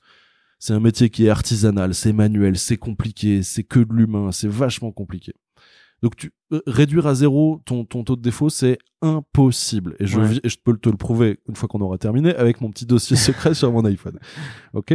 En revanche, une fois que tu as admis ça, ce qui compte, c'est pas est-ce que tu as une paire sur 50 qui, qui passe pas ou 0 sur 50, c'est qu'est-ce que tu fais avec le client qui est tombé sur cette paire Oui. sur 50 qui ne va pas. Et qui s'en rend compte. Bah bien sûr, parce que sinon moi je, je suis pas au courant. Si, enfin, je, Bah oui, non, mais je faut vais qu'ils s'en pas vérifier le déjà, vestiaire de tous mes clients. ça- Mais bien sûr, parce que des- attends, là, là, on parle de défauts. De Attention, rien, hein, pour ceux qui connaissent pas bien, on parle de choses euh, où il y a une personne sur mille qui est capable de le voir. Ouais, vraiment, ouais. hein. vraiment. Non, mais euh, ça m'a. Enfin. Et, et en fait, la question est qu'est-ce qu'on fait avec ça? Ouais. Eh ben, euh, moi, j'ai une consigne. Tu peux faire ta petite enquête et poser les questions à tous les gars qui travaillent avec moi. Alors, on a un système de validation, c'est-à-dire que personne n'autorise rien comme ça dans son coin. Il Ouais. m'envoie une photo et si j'ai besoin, je fais venir la paire, je les regarde toutes. Et si jamais il y a un défaut, instantanément, on échange la paire de souliers.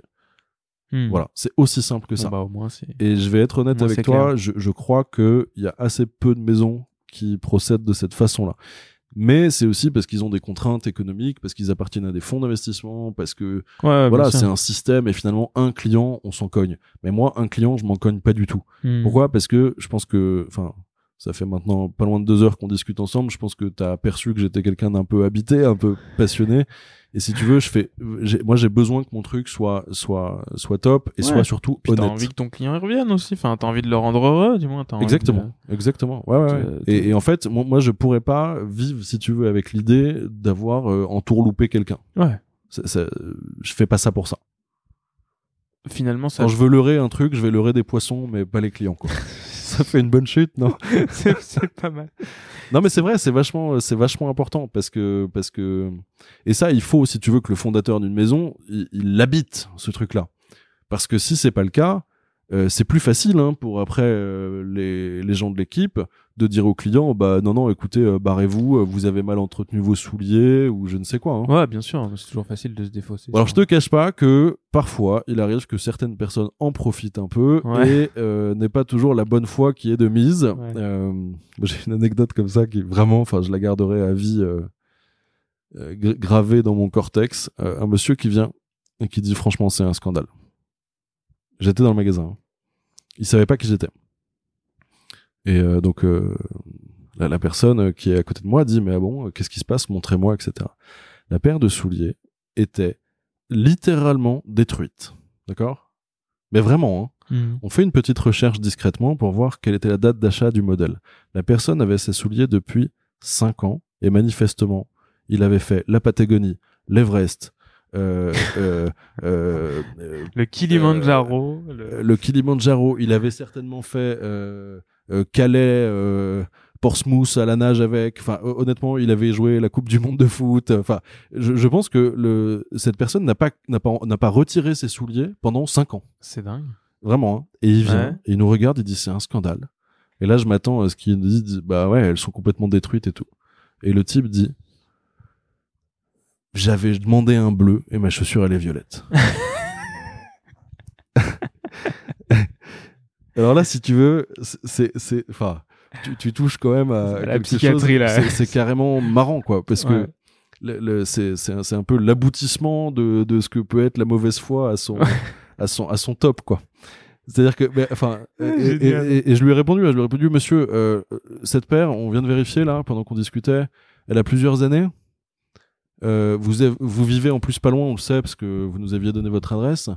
Vous avez eu peut-être euh, euh, 1500 occasions de venir nous dire que euh, la patine que vous aviez choisie n'était pas la bonne. Et euh, là, vos souliers, quand même, ils sont très très loin de la couleur que vous êtes en train de nous indiquer. Donc, euh, vous en êtes pas rendu compte au moment où vous les avez récupérés. Et, et voilà, et des anecdotes comme ça, il y en a plein. Et alors, euh, on, on prend ça maintenant en rigolant parce que Mm. aussi on est droit dans nos bottes et qu'on et qu'on fait vraiment notre métier du mieux possible avec beaucoup, beaucoup, beaucoup de de motivation et d'honnêteté. Et mais parfois il y a des anecdotes comme ça où on se dit, euh, en, Ouais, en fait, on n'y arrivera pas quoi. Et qu'est-ce que t'as fait alors? Il est reparti avec ses chaussures? Ah là pour le coup, euh, ouais, on a, on Là, a- pour le coup, c'était on- pas, on- on n'a pas cédé, ouais. c'était pas possible. Et après, alors il y a, il y a une autre chose, une petite deuxième parce qu'elle est, elle est mignonne aussi. Un, un monsieur, alors ça, ça arrive un peu plus souvent. On le voit, on le voit parfois. Un monsieur, je lui vends ses souliers moi-même, donc je m'en souviens hyper bien. J'ai j'ai une mémoire qui fonctionne bien. Je me souviens des choses. Et le monsieur revient euh, six mois après. J'étais là aussi, euh, manque de bol. Euh, et il me dit, euh, il rentre comme ça dans le magasin. Je me souviens, on était rue Chomel, donc dans le magasin du 7e. Il y avait énormément de monde dans le magasin. Il ouvre la, il pousse la porte. Il se met à, à hurler comme ça. Oh là là, vos chaussures, c'est vraiment de la merde, etc. Machin. Je lui dis, oulala, euh, attendez, calmez-vous, montrez-moi. Donc là, t'as as 10 clients hein, qui sont en train d'acheter, Ouais, qui te ouais. regardent. euh. Ah non, et là, toi, tu te dis, t'as perdu du Non mais là surtout, moi ce que je suis en train de me dire, c'est Ouais. que ce, ce bonhomme là qui vient de faire ça, il y a intérêt à ce qu'il ait vraiment raison, parce que là sinon ça va super mal se passer, parce que tu fais pas ça, enfin c'est pas possible quoi. Tu le fais si vraiment t'as raison et que t'es très très très énervé et que t'en perds toute notion d'éducation et de bon sens quoi. Pardon. Il me sort les souliers de son sac. Et là, il y avait, littéralement, hein, la, chaussure était lacérée de partout. Absolument lacérée. Comme s'il y avait eu des coups de cutter euh, partout. Et le monsieur me dit, le cuir est quand même pas de bonne qualité, regardez comment il vieillit. Alors là, c'est là où c'est devenu euh, magique, parce que du coup, les 10 personnes, les 10 clients qui étaient en train d'acheter, qui se sont dit, Oh, qu'est-ce qui se passe? Ouais. Et ils se sont tous mis à rigoler euh, Ouais. euh, dans leur barbe, quoi, Se sont se disant, rendus compte que- possible, les gens sont barjots, quoi. Et, et le type a essayé pendant 5 minutes, il avait pris la parole devant tout le monde, de m'expliquer que le cuir c'était de la mauvaise qualité parce qu'il était lacéré. Et à la fin, j'étais obligé de lui dire, écoutez, monsieur, enfin, euh, ju- juste expliquez-moi une chose. Euh, donc, si j'ai bien compris, en fait, cette chaussure, la nuit, dans, son dans, dans votre dressing, quand elle est toute seule, il fait nuit, elle prend une lame et elle se lacère toute seule comme ça. Parce qu'en fait, en, fait le- la matière ne peut pas s'auto-mutiler. Hein. C'est- une matière vivante, mais quand même. Ouais, elle est pas vivante à ce point-là. Mais, mais voilà, des anecdotes comme ça, on, on en a pas mal. Et c'est Il avait fait quoi, on sait? Hein? Bah non, mais à la fin, à la fin, ah oui, oui, parce que t'as raison. La, la chute, c'est quoi? C'est que je, je- je lui dis, écoutez, je vous invite à, à- à rentrer chez vous, faites le test, essayez de comprendre ce qui a bien pu se passer avec cette paire de chaussures. Et ben, il a eu la bonne foi, et c'est ça qui est joli dans cette anecdote, de revenir. Alors cette fois-ci beaucoup plus discrètement, euh, deux semaines après, et il me dit à l'oreille avec un grand sourire, il me dit, en fait, j'avais pas, j'avais pas réalisé, mais en fait, j'ai un chat, et je me suis rendu compte que en fait, le chat euh, faisait ses griffes sur les chaussures. C'est, enfin, c'est, c'est un petit peu magique Ah, c'est génial. ouais, il est... Ouais. Et des comme ça, il y en a plein. Mais c'est après, ça fait aussi partie des, Ah, des, des- des choses qui sont qui sont marrantes. Mais mais quand t'as le recul, parce que sur le ouais, coup, ouais, quand quelqu'un rentre en disant euh, la qualité du cuir c'est de la merde et que t'as 10 clients et que toi ça fait des années que tu T'as un peu prends de lui train, sauter dessus, quoi. que tu travailles 7 Mm. jours sur 7 comme un fou furieux pour produire le meilleur objet possible, c'est difficile de garder son calme, quoi. Et Mais euh, fort heureusement, euh, normalement, c'est plutôt l'inverse qui se passe. C'est des gens qui rentrent en disant ah au fait c'est top, merci et qui sont. et qui sont plutôt des ambassadeurs que des, devra- des Ouais ouais, on a la chance d'avoir des clients qui sont euh, qui sont euh, qui sont qui sont contents déjà et puis et puis qui, et qui en font part. et qui euh, en font part à leur ouais. entourage. Ouais, bien sûr. Et, euh, et moi, je me demandais comment tu as trouvé le nom? Parce qu'en fait, à chaque fois que je vais dans ce quartier, là, dans, derrière, euh, derrière Montmartre. Alors je parlais toi. tout à l'heure de, de, de mon arbre généalogique en te Ouais. disant que j'avais personne dans la chaussure et tout, mais que j'avais quand même quelques artistes. Ce qui est Mhm. drôle, c'est que la rue euh, Colincourt croise la rue Joseph de Maistre, qui est un autre de mes aïeuls, D'accord. euh, et qui lui était peintre. Ok. Voilà. Et en fait, euh, alors Colincourt, donc c'est un nom qui euh, euh, aujourd'hui n'est plus porté. euh, et qui donc Colincourt c'est qui hein? Il était euh, donc euh, général de l'armée de Napoléon. euh, Il a été grand écuyer de de, bah, de, de l'empire, de l'armée à l'époque. Euh, avec, enfin c'est lui qui a fait la retraite de Russie avec Napoléon, etc., etc., etc. Et à l'époque où j'ai où j'ai où j'ai commencé au, euh, le travail sur euh, sur ma marque, euh, et ben évidemment, il fallait trouver un nom et euh, c'est très très compliqué. C'est très très compliqué. Je rentrerai pas dans les détails parce que là, je pense que les gens sont abasourdis de détails à ce stade de c'est l'interview. extrêmement compliqué. Mais euh, Parce qu'on croit que le nom est important, mais bon, après, c'est super important, mais c'est euh, c'est super compliqué. Et moi, ce que je voulais, c'était quand même que la démarche qu'on avait de faire fabriquer en France une, une euh, enfin à l'époque, hein, euh, la totalité et aujourd'hui toujours une très très grosse partie, parce qu'on a parlé que des souliers, mais on fait aussi pas mal de choses. Hein. On Mhm. fait on fait aussi de la maroquinerie, on fait de la bagagerie, euh, on fait plein de choses, et là aussi c'est majoritairement en France. Hein.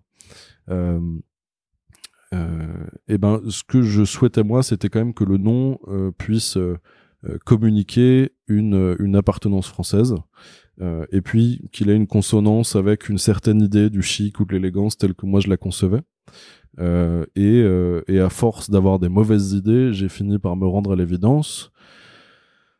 Sauf que là, j'étais dans un dead end, comme on dit, et, et, et puis un jour, j'ai eu l'idée d'aller voir dans, mon- dans mon arbre généalogique en me disant, bah tiens, je vais peut-être trouver quelque chose. Ouais. Et ensuite, il faudra que j'aille supplier pour avoir l'autorisation d'exploiter le nom.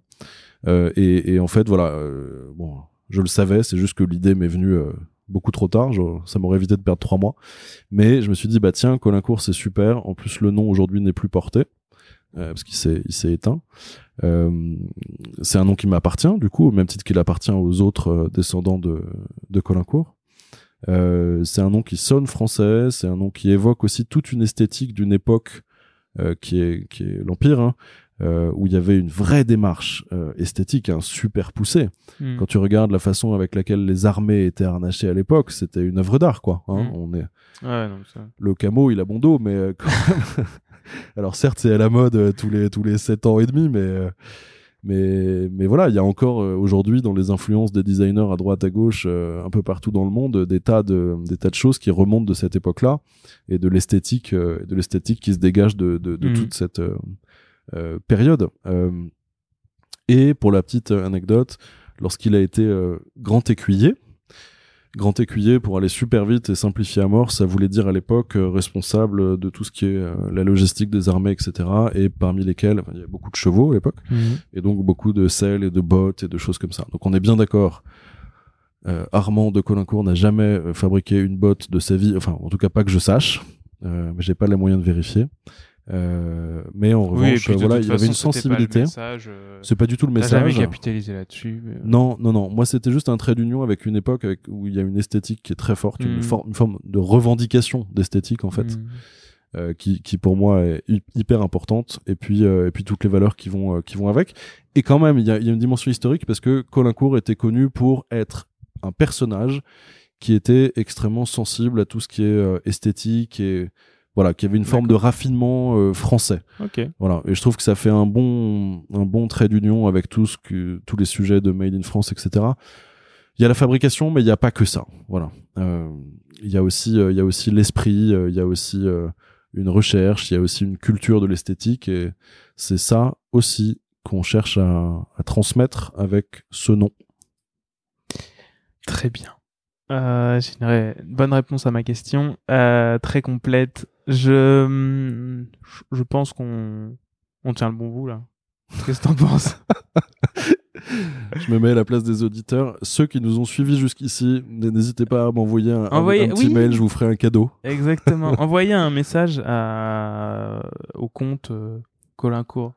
Ou non? Ouais, il y a, y a un, euh, alors, je, je sais pas si c'est une connerie ce que je vais faire, mais il se trouve que je suis en copie de tous les mails Tous les qui arrivent sur l'adresse contact at colincourt.paris. Alors, on Voilà. est plusieurs dans l'équipe, mais potentiellement, je, je les lis tous. envoyez un mail euh, à contact@colincourt.paris Pour parler de pêche uniquement. pour parler de pêche. Et euh, je comment tu vois l'avenir là toi pour euh, parce que attends t'es bien marrant mais tu m'as posé la question tout à l'heure. En mode en mode Arnaud comment tu vois l'avenir? Genre j'avais l'impression que c'était ma mère qui était là genre bon Arnaud maintenant qu'est-ce que tu fais là hein? Comment tu vois l'avenir Euh, écoute, alors il y a, y, a, y, a, y a plein de choses. Il y a, il y, a, il y, a, il y a une première révolution qui est celle du digital et que et qu'il faut prendre en considération. Je pense qu'elle occulte aussi toute celle qui va arriver derrière, qui est une, révolu une vraie révolution là euh, euh, technologique. C'est-à-dire que euh, je, je, je pense que dans quelques années, on essaiera ses vêtements euh, chez soi euh, Ouais. avec des simulateurs. Alors, Euh, tu dis ça, mais euh, Zozo Sud vient de vient de déposer le bilan. Enfin, Tu vois ce que c'est ou pas? Ouais, ouais, ouais. Ils viennent d'arrêter. Enfin, ils ont arrêté. Ils ont d'ailleurs perdu énormément d'argent sur ça. Donc, euh, je doute un peu de ça, mais bon. Ouais, mais tu sais, c'est co- comme souvent. hein, C'est peut-être mal fait. C'est ceux Ils qui sont étaient trop, trop en, tôt, en, en avance qui se prennent les baffes en premier. C'était peut-être un peu tôt, mais en même temps. euh, Ensuite, il y a des phénix qui vont, Ouais. qui vont renaître euh, euh, sur Trop la base de ces cendres-là. Ouais. et Ouais, peut-être trop mal fait. Moi, je, je participe à un, à un groupe de réflexion. C'est- le, le ministère de l'économie à Bercy qui a initié ça il y a, Ouais. il y a quelques années. Ça s'appelle le R3 Lab. Ouais. En gros, ça réunit euh, un certain nombre d'acteurs du marché qui euh, qui essayent de d'anticiper un petit peu quelles vont être les évolutions du marché euh, de la fashion en général. hein.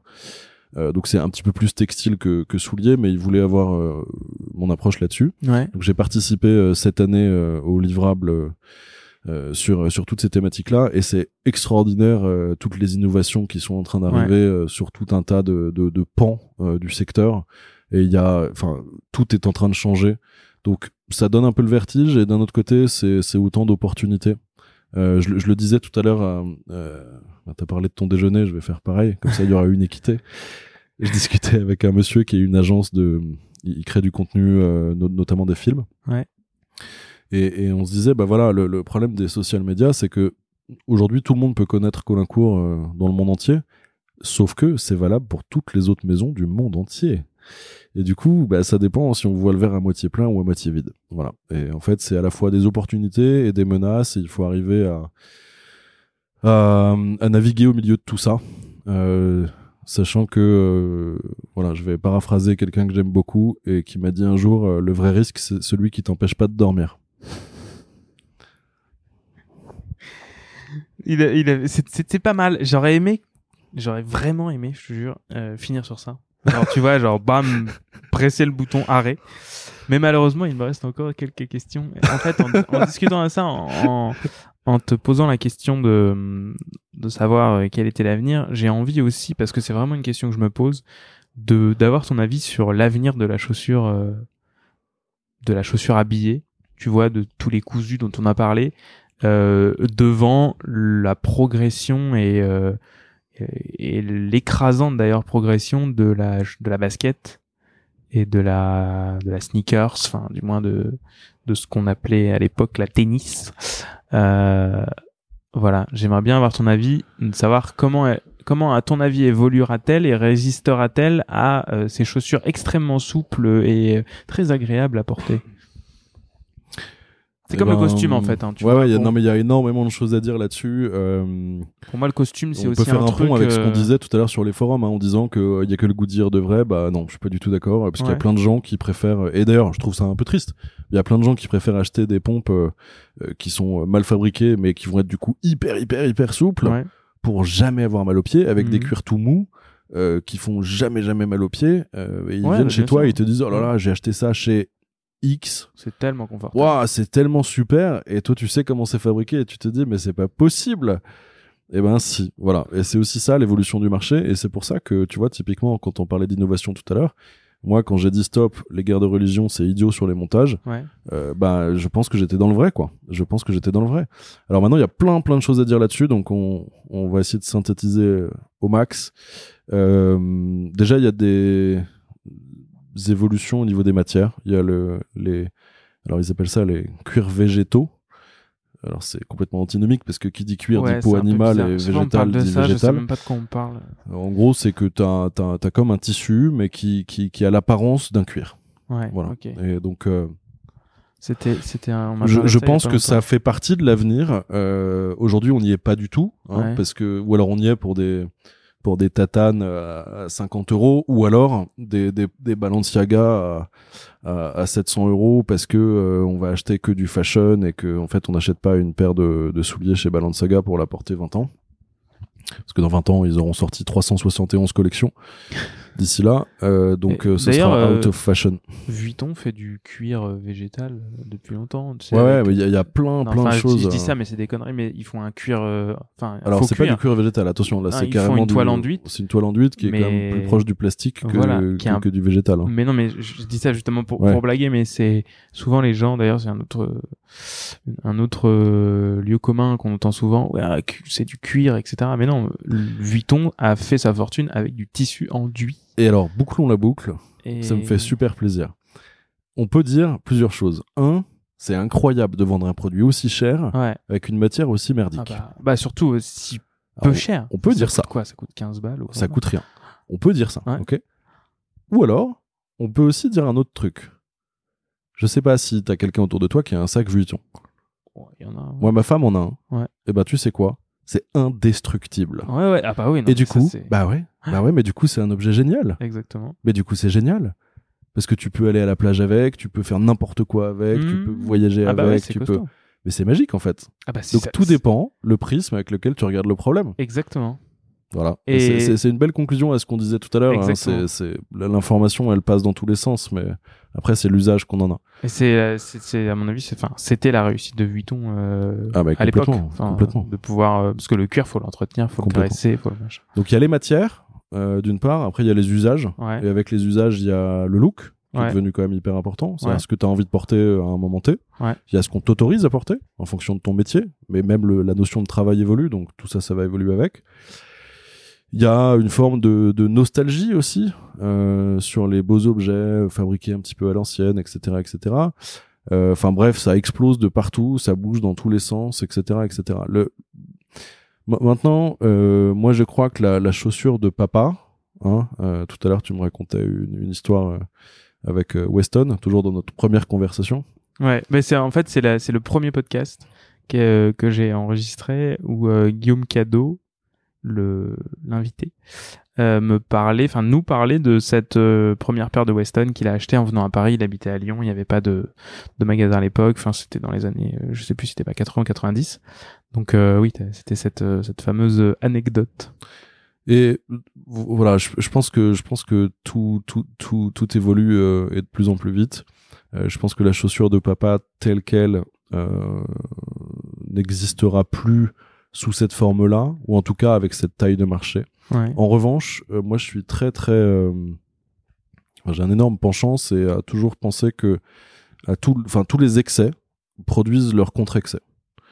Euh, et je pense que ce sera valable dans le dans le marché du soulier, c'est-à-dire que bah voilà, quand les gens auront porté trop de baskets, il y a un moment donné où ils retrouveront du plaisir à trouver, enfin à porter aussi une belle paire de souliers.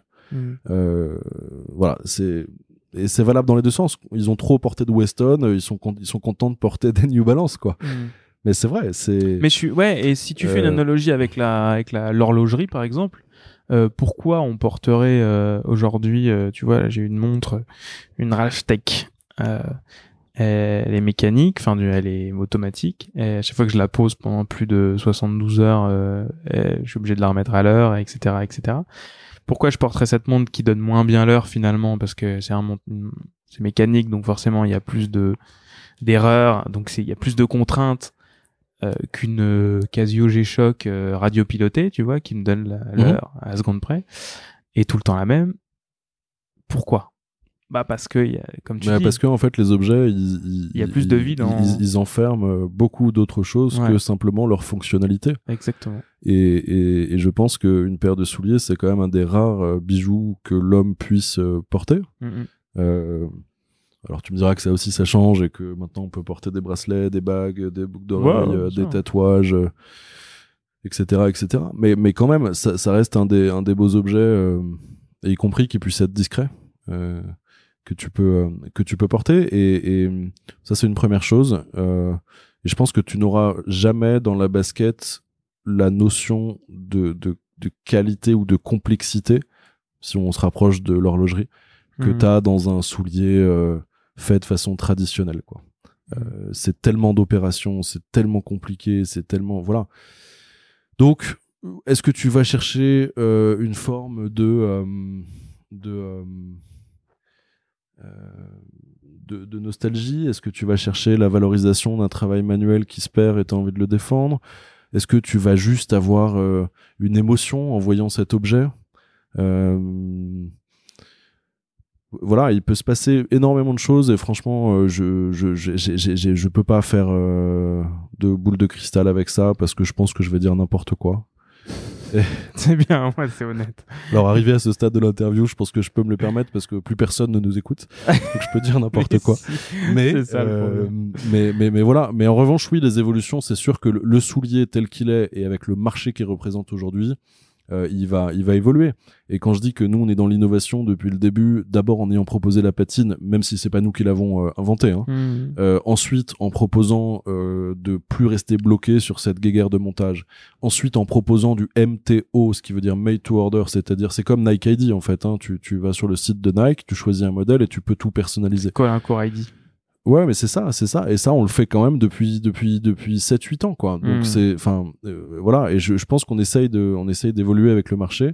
Je pense que plus que l'objet, c'est la personnalisation qui aujourd'hui est est le grand trend euh, qu'il faut pas qu'il faut pas louper. Ça, c'est clair. Donc tant mieux pour nous parce qu'on est on est on fait partie des, des mieux armés euh, là-dessus. Euh, maintenant, euh, ouais, tu une, une anecdote qui va boucler toute la boucle. On parlait de la, de la, de la remontée terrain euh, tout à l'heure. On parlait euh, de la basket. On a parlé de l'évolution du soulier, etc. Bon bah l'anecdote en interne, c'est quoi? C'est que je pense que la bonne idée que j'ai pas écoutée, et c'était une énorme erreur de ma part. Euh, ça, ça a été quand plusieurs de mes de, de, de, de mes de mes collaborateurs m'ont dit euh, Alexis il faut absolument qu'on se mette à faire de la basket euh, regarde tout le monde en fait alors moi quand tu me dis regarde tout le monde en fait c'est la meilleure façon pour que j'y aille pas mais c'est complètement débile ouais. hein, mais c'est malheureusement alors Ah, ouais. j'apprends hein, en, en maturant comme une bonne viande on n'est pas loin de chez euh, Bourdonnec je sais pas si tu connais mais Non. Ouais, alors c'est une boucherie? Ah, c'est pas là c'est pas, c'est pas une boucherie c'est la boucherie Ah ouais, ok. à 100 mètres. euh, ouais, la prochaine fois que tu viendras pour la pour l'émission sur la pêche, euh, on fera ça à 8 heures du matin, comme ça vers 19h tu pourras le- tu pourras aller au magasin, ce sera encore ouvert. Moi, j'ai une bonne boucherie à côté de chez moi, donc je me suis pas trop. euh, Ouh, tes référents vont changer. Ça marche. Euh, et, et, et voilà, et je me suis dit bon bah pff, ok, alors j'ai regardé autour de moi et j'ai vu que le monde entier avait pris un truc qui s'appelle la Stan Smith et l'avait reproduit littéralement. Et alors là, on en vient à ce que je disais tout à l'heure. Moi, moi, si c'est pour faire euh, la même chose que tout le monde, sous prétexte que ça va se vendre, je, suis désolé, mais je peux pas quoi. Un an après, j'ai le même brouhaha. Mais Alexis, qu'est- qu'est- qu'est-ce que tu fous Euh, Pourquoi est-ce qu'on fait pas de basket? J'avais un petit peu évolué, le- lentement, hein, mais un petit peu quand même. Et maintenant, la raison, c'était plus euh, bah, parce que les autres, principalement, font juste un copier-coller de, Ouais. de, de la Stan Smith, donc ça m'emmerde de faire ça. Common Project. euh, Alors, voilà. tout le monde, mais alors, franchement, Voilà, là, mais alors, personne s'est privé, c'était une Ah curée euh, là, générale, quoi. Mais encore la- aujourd'hui, hein, encore aujourd'hui. fête. Ah ouais, On a sorti notre basket. Incroyable, Ah quoi. Enfin, c'est dingue. Je, bon, euh, donc je- j'en viens à la deuxième année. La deuxième année, je me dis plus ça, parce que, ok, c'est acté, c'est dans le paysage. Je me dis plutôt, tiens, moi, je, au- autant je pense avoir un certain, euh, je sais pas, qualifions ça comme on veut, euh, talent ou capacité ou créativité sur le soulier ou sur un univers de marque, etc. Autant sur la basket, je me sentais pas à l'aise. Mhm. Et donc je me dis bon bah si c'est pour euh, pondre un truc euh, dont je vais pas être fier ou content ou heureux, euh, c'est pas la peine. Année 3, donc le marché, on est quand même bien bien en retard sur le marché. Et pourtant, franchement, depuis 10 ans, j'ai fait Oui, les j'ai j'ai essayé fait les de- pompons ah ouais, ouais. moi j'ai j'ai- ouais je l'ai fait vraiment. d'être précurseur. Ouais, je l'ai fait les, les, les boucles à part John Lobb avec le l'immortel William euh, mais on peut pas dire qu'ils l'avaient ressorti parce qu'ils l'ont jamais arrêté Ouais. mais en, en gros la, la première maison qui est ressortie des souliers à boucle euh, à l'époque c'était nous Mhm. la première maison qui est ressortie des souliers à mocassin, à pompons, pardon, c'était nous. Je me souviens encore de clients qui disaient ah non ça fait Sarkozy, etc. Je leur disais non mais attendez, dans un an vous allez voir c'est cool. Donc honnêtement, on a toujours été plutôt en avance euh, sur le sur la mode. hein. Ouais. Alors sur les baskets, vraiment, euh, j'ai, je me suis réveillé quand la vague était passée. Alors coup de bol, elle est pas complètement passée, voire même c'est en train de devenir un, un tsunami. En revanche, euh, toute cette anecdote qui, qui quand même m'a- valu euh, certainement une, tu vois, un chiffre d'affaires euh, que j'ai pas fait à cause de ça. Mhm. euh, on a certainement pris du retard, on a certainement déçu certains de nos clients qui attendaient qu'on le fasse plus tôt, etc. Mais vraiment, ils nous l'ont dit hein, d'ailleurs. Ouais, bah, certainement. Ouais, parce que oui. Et c'est vraiment, c'est d'ailleurs parce que quand on a sorti nos premières baskets, la parole de nos clients s'est libérée. Ah bah enfin, mais putain, Ouais. c'est génial, pourquoi vous l'avez pas fait avant euh Ouais, ça, ça donne pas. Mais alors la bonne chose, ce qui, ce qui, ce qui ressort de positif de, de ce truc-là, c'est que, c'est que, euh, in fine, ça aura pris vraiment trop de temps. Mais par contre, ce qu'on a fait, on l'a super bien fait. Mhm. Et je suis super fier de ce qu'on a fait. Et, et, et je pense qu'on amène un truc euh, au niveau Mm. design et tout, parce que ça ressemble, enfin, tu vois, ce que j'ai au pied là, bon alors, désolé, chers auditeurs, vous ne le voyez pas, mais vous pouvez aller voir sur le site web, c'est le modèle Bandit, et c'est la collab avec euh, la maison Le Lièvre. Euh, ça, voilà, tu verras ça nulle part ailleurs, quoi. Alors, certes, hein, c'est une basket. Mm. J'ai pas, j'ai pas inventé euh, la fusée Ariane, mais, mais quand même, aujourd'hui, tu cherches quelque chose qui ressemble à ça, tu le trouveras pas. Euh, en dehors de, de chez Colincourt. Mhm. Euh, et, et voilà, je suis, je suis hyper fier des, des, des modèles qu'on a sortis. Euh, ça s'est transformé de façon commerciale, c'est-à-dire que on a un succès incroyable euh, sur euh, sur nos baskets. Sauf que on amène un autre truc. Alors on n'est pas les seuls, mais par rapport à l'immense marché de la basket, euh, on amène un vrai vrai truc. C'est que nos baskets sont fabriquées avec euh, des matières souliers. C'est-à-dire que tu as une première de propreté qui est en cuir, euh, qui est pas juste en cuir, hein, qui est, c'est voilà, c'est un cuir. euh, Première de propreté, c'est ce sur quoi tu poses ton voilà. pied, ouais, quand tu mets une chaussure. Euh, les doublures, c'est du veau avec euh, zéro chrome, etc. Mhm. Les matières, c'est du veau, c'est que des belles matières. Alors tu me diras, ok, mais là on est un peu dans la masturbation intellectuelle de l'expert artiste qui Mhm. fait ses souliers de son côté et qui euh, et qui en peut plus, mais euh, pas du tout. Je sais pas depuis combien de temps je vais tu te les le as, dire, je, je, vais m'auto-ridiculiser là euh, dans une seconde. Euh, je n'ai porté des baskets Colincourt que neuf mois après les avoir commercialisées. Ouais. Ce qui est quand même, by the way, une grosse erreur, hein, parce que je, suis, enfin, je le fais normalement, je, je teste mes produits. Alors, la, la réalité, c'est qu'en fait, ça marchait tellement bien que à chaque fois, je me disais, bah, plutôt que de prendre une paire, moi, je fais du 42 en plus, donc c'est pile la pointure la plus vendue. Ouais. À chaque fois que je me disais, bon, je vais en prendre une, il y en avait plus que une ou deux en stock, je pouvais pas la prendre pour moi, il valait mieux qu'on la laisse en Ouais. magasin, quoi. Donc j'ai fini par en avoir une et je les ai portées. Et là, je me suis rendu compte de ce que je vais te dire maintenant, c'est que le fait que ce soit complètement euh, habillé avec des vraies matières, ça crée une différence fondamentale. Quand tu portes une paire de Stan Smith ou de Nike ou de ce que tu veux, t'as très vite un échauffement du pied. Mhm. Ça, je pense que personne peut le contredire. euh, Enfin, très vite, t'as cette espèce de de de de, de ouais de, de chaleur. euh, Ton ton ton ton pied est, est pas forcément bien. Quand il fait froid, tu marches, euh, ça chauffe. Quand il fait chaud, ça chauffe à mort. Enfin, bref, c'est un simulacre de confort. C'est-à-dire qu'en fait, t'as de l'amorti, euh, Ouais. c'est souple, c'est mou, moelleux, mais t'as le pied qui chauffe Ouais. terriblement, quoi. Ouais. Pourquoi? Parce que c'est des matières euh, plastiques en fait, beaucoup. Ok, c'est des cuirs qui sont entoilés, euh, c'est voilà, qui, ou qui sont recouverts, des cuirs rectifiés, voilà. Euh, nous, c'est que des matières naturelles. Résultat, tu peux porter ce que j'ai au pied pendant 24 heures consécutives, tu n'auras jamais le pied qui chauffe, jamais. Et du coup, tu as un confort dans la durée qui est extraordinaire.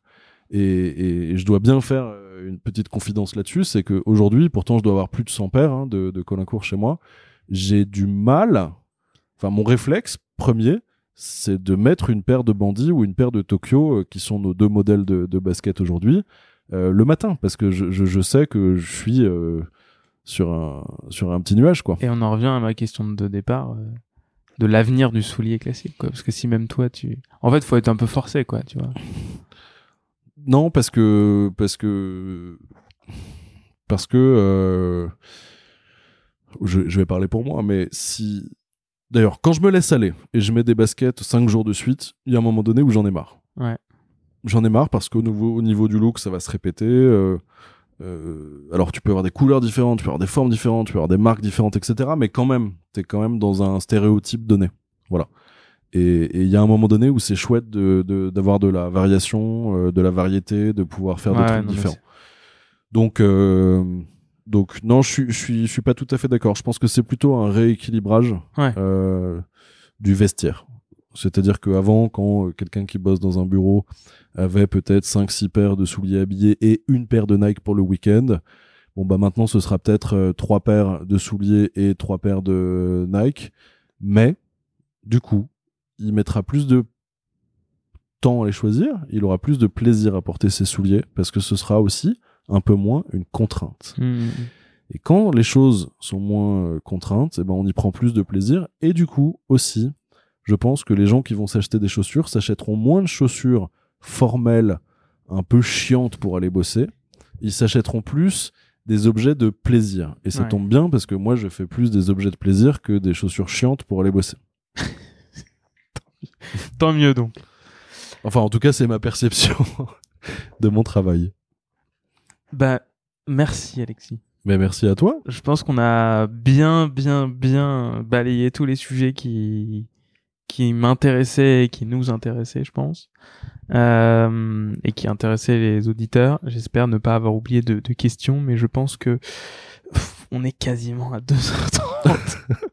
je C'est sais ce pas qui- parce C'est que ce qui s'appelle un podcast expérimental. Ouais, on a fait une petite pause tout à l'heure. Là, je sens que si je te repose une question, euh, ça va finir à 3 heures. Donc, je, je voudrais pas. euh, bon, voilà, je, je m'en excuse si toutefois ça vous pose un problème, vous les auditeurs. Mais je pense que vous apprécierez. Vous avez, vous êtes peut-être allé au village d'après. Euh, si vous écoutez cette, euh, ce podcast en voiture ou à la station de métro suivante, vous avez peut-être fait la ligne deux fois. Si- si- je je m'en excuse.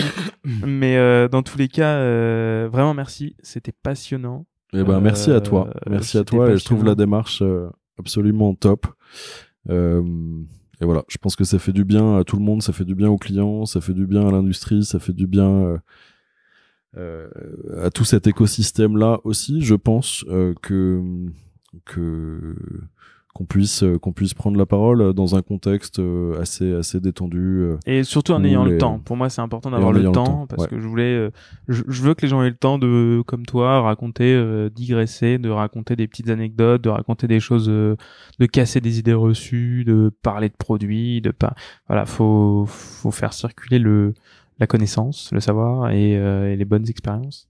Et je pense qu'aujourd'hui, on a pas mal réussi à faire ça. En tout cas, merci infiniment. Merci à tous ceux qui écoutent. Euh, merci d'être resté jusque jusqu'à 2 heures et des, des brouettes. Je sais même pas, 2h20, je pense. Euh, envoyez, envoyez-moi un petit message si, si vous avez réussi à tenir. Et, euh, mais je pense que vous avez réussi parce que la, la passion, en tout cas, je, je trouve qu'elle était très, très forte dans ce podcast.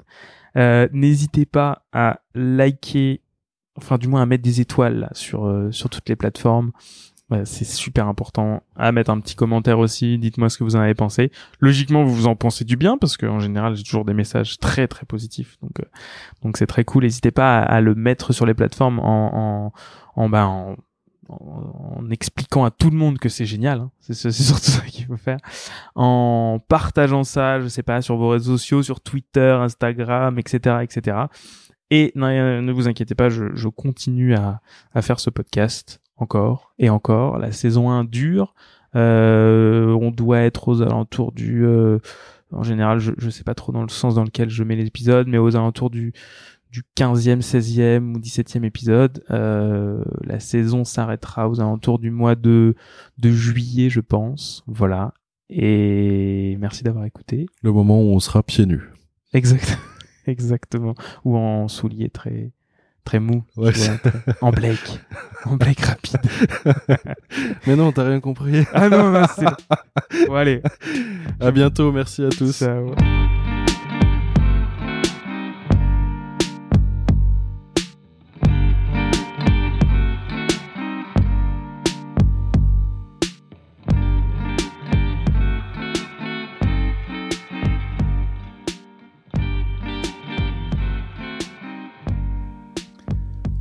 Venez d'écouter le dernier épisode de la saison 1 de Radio VGL.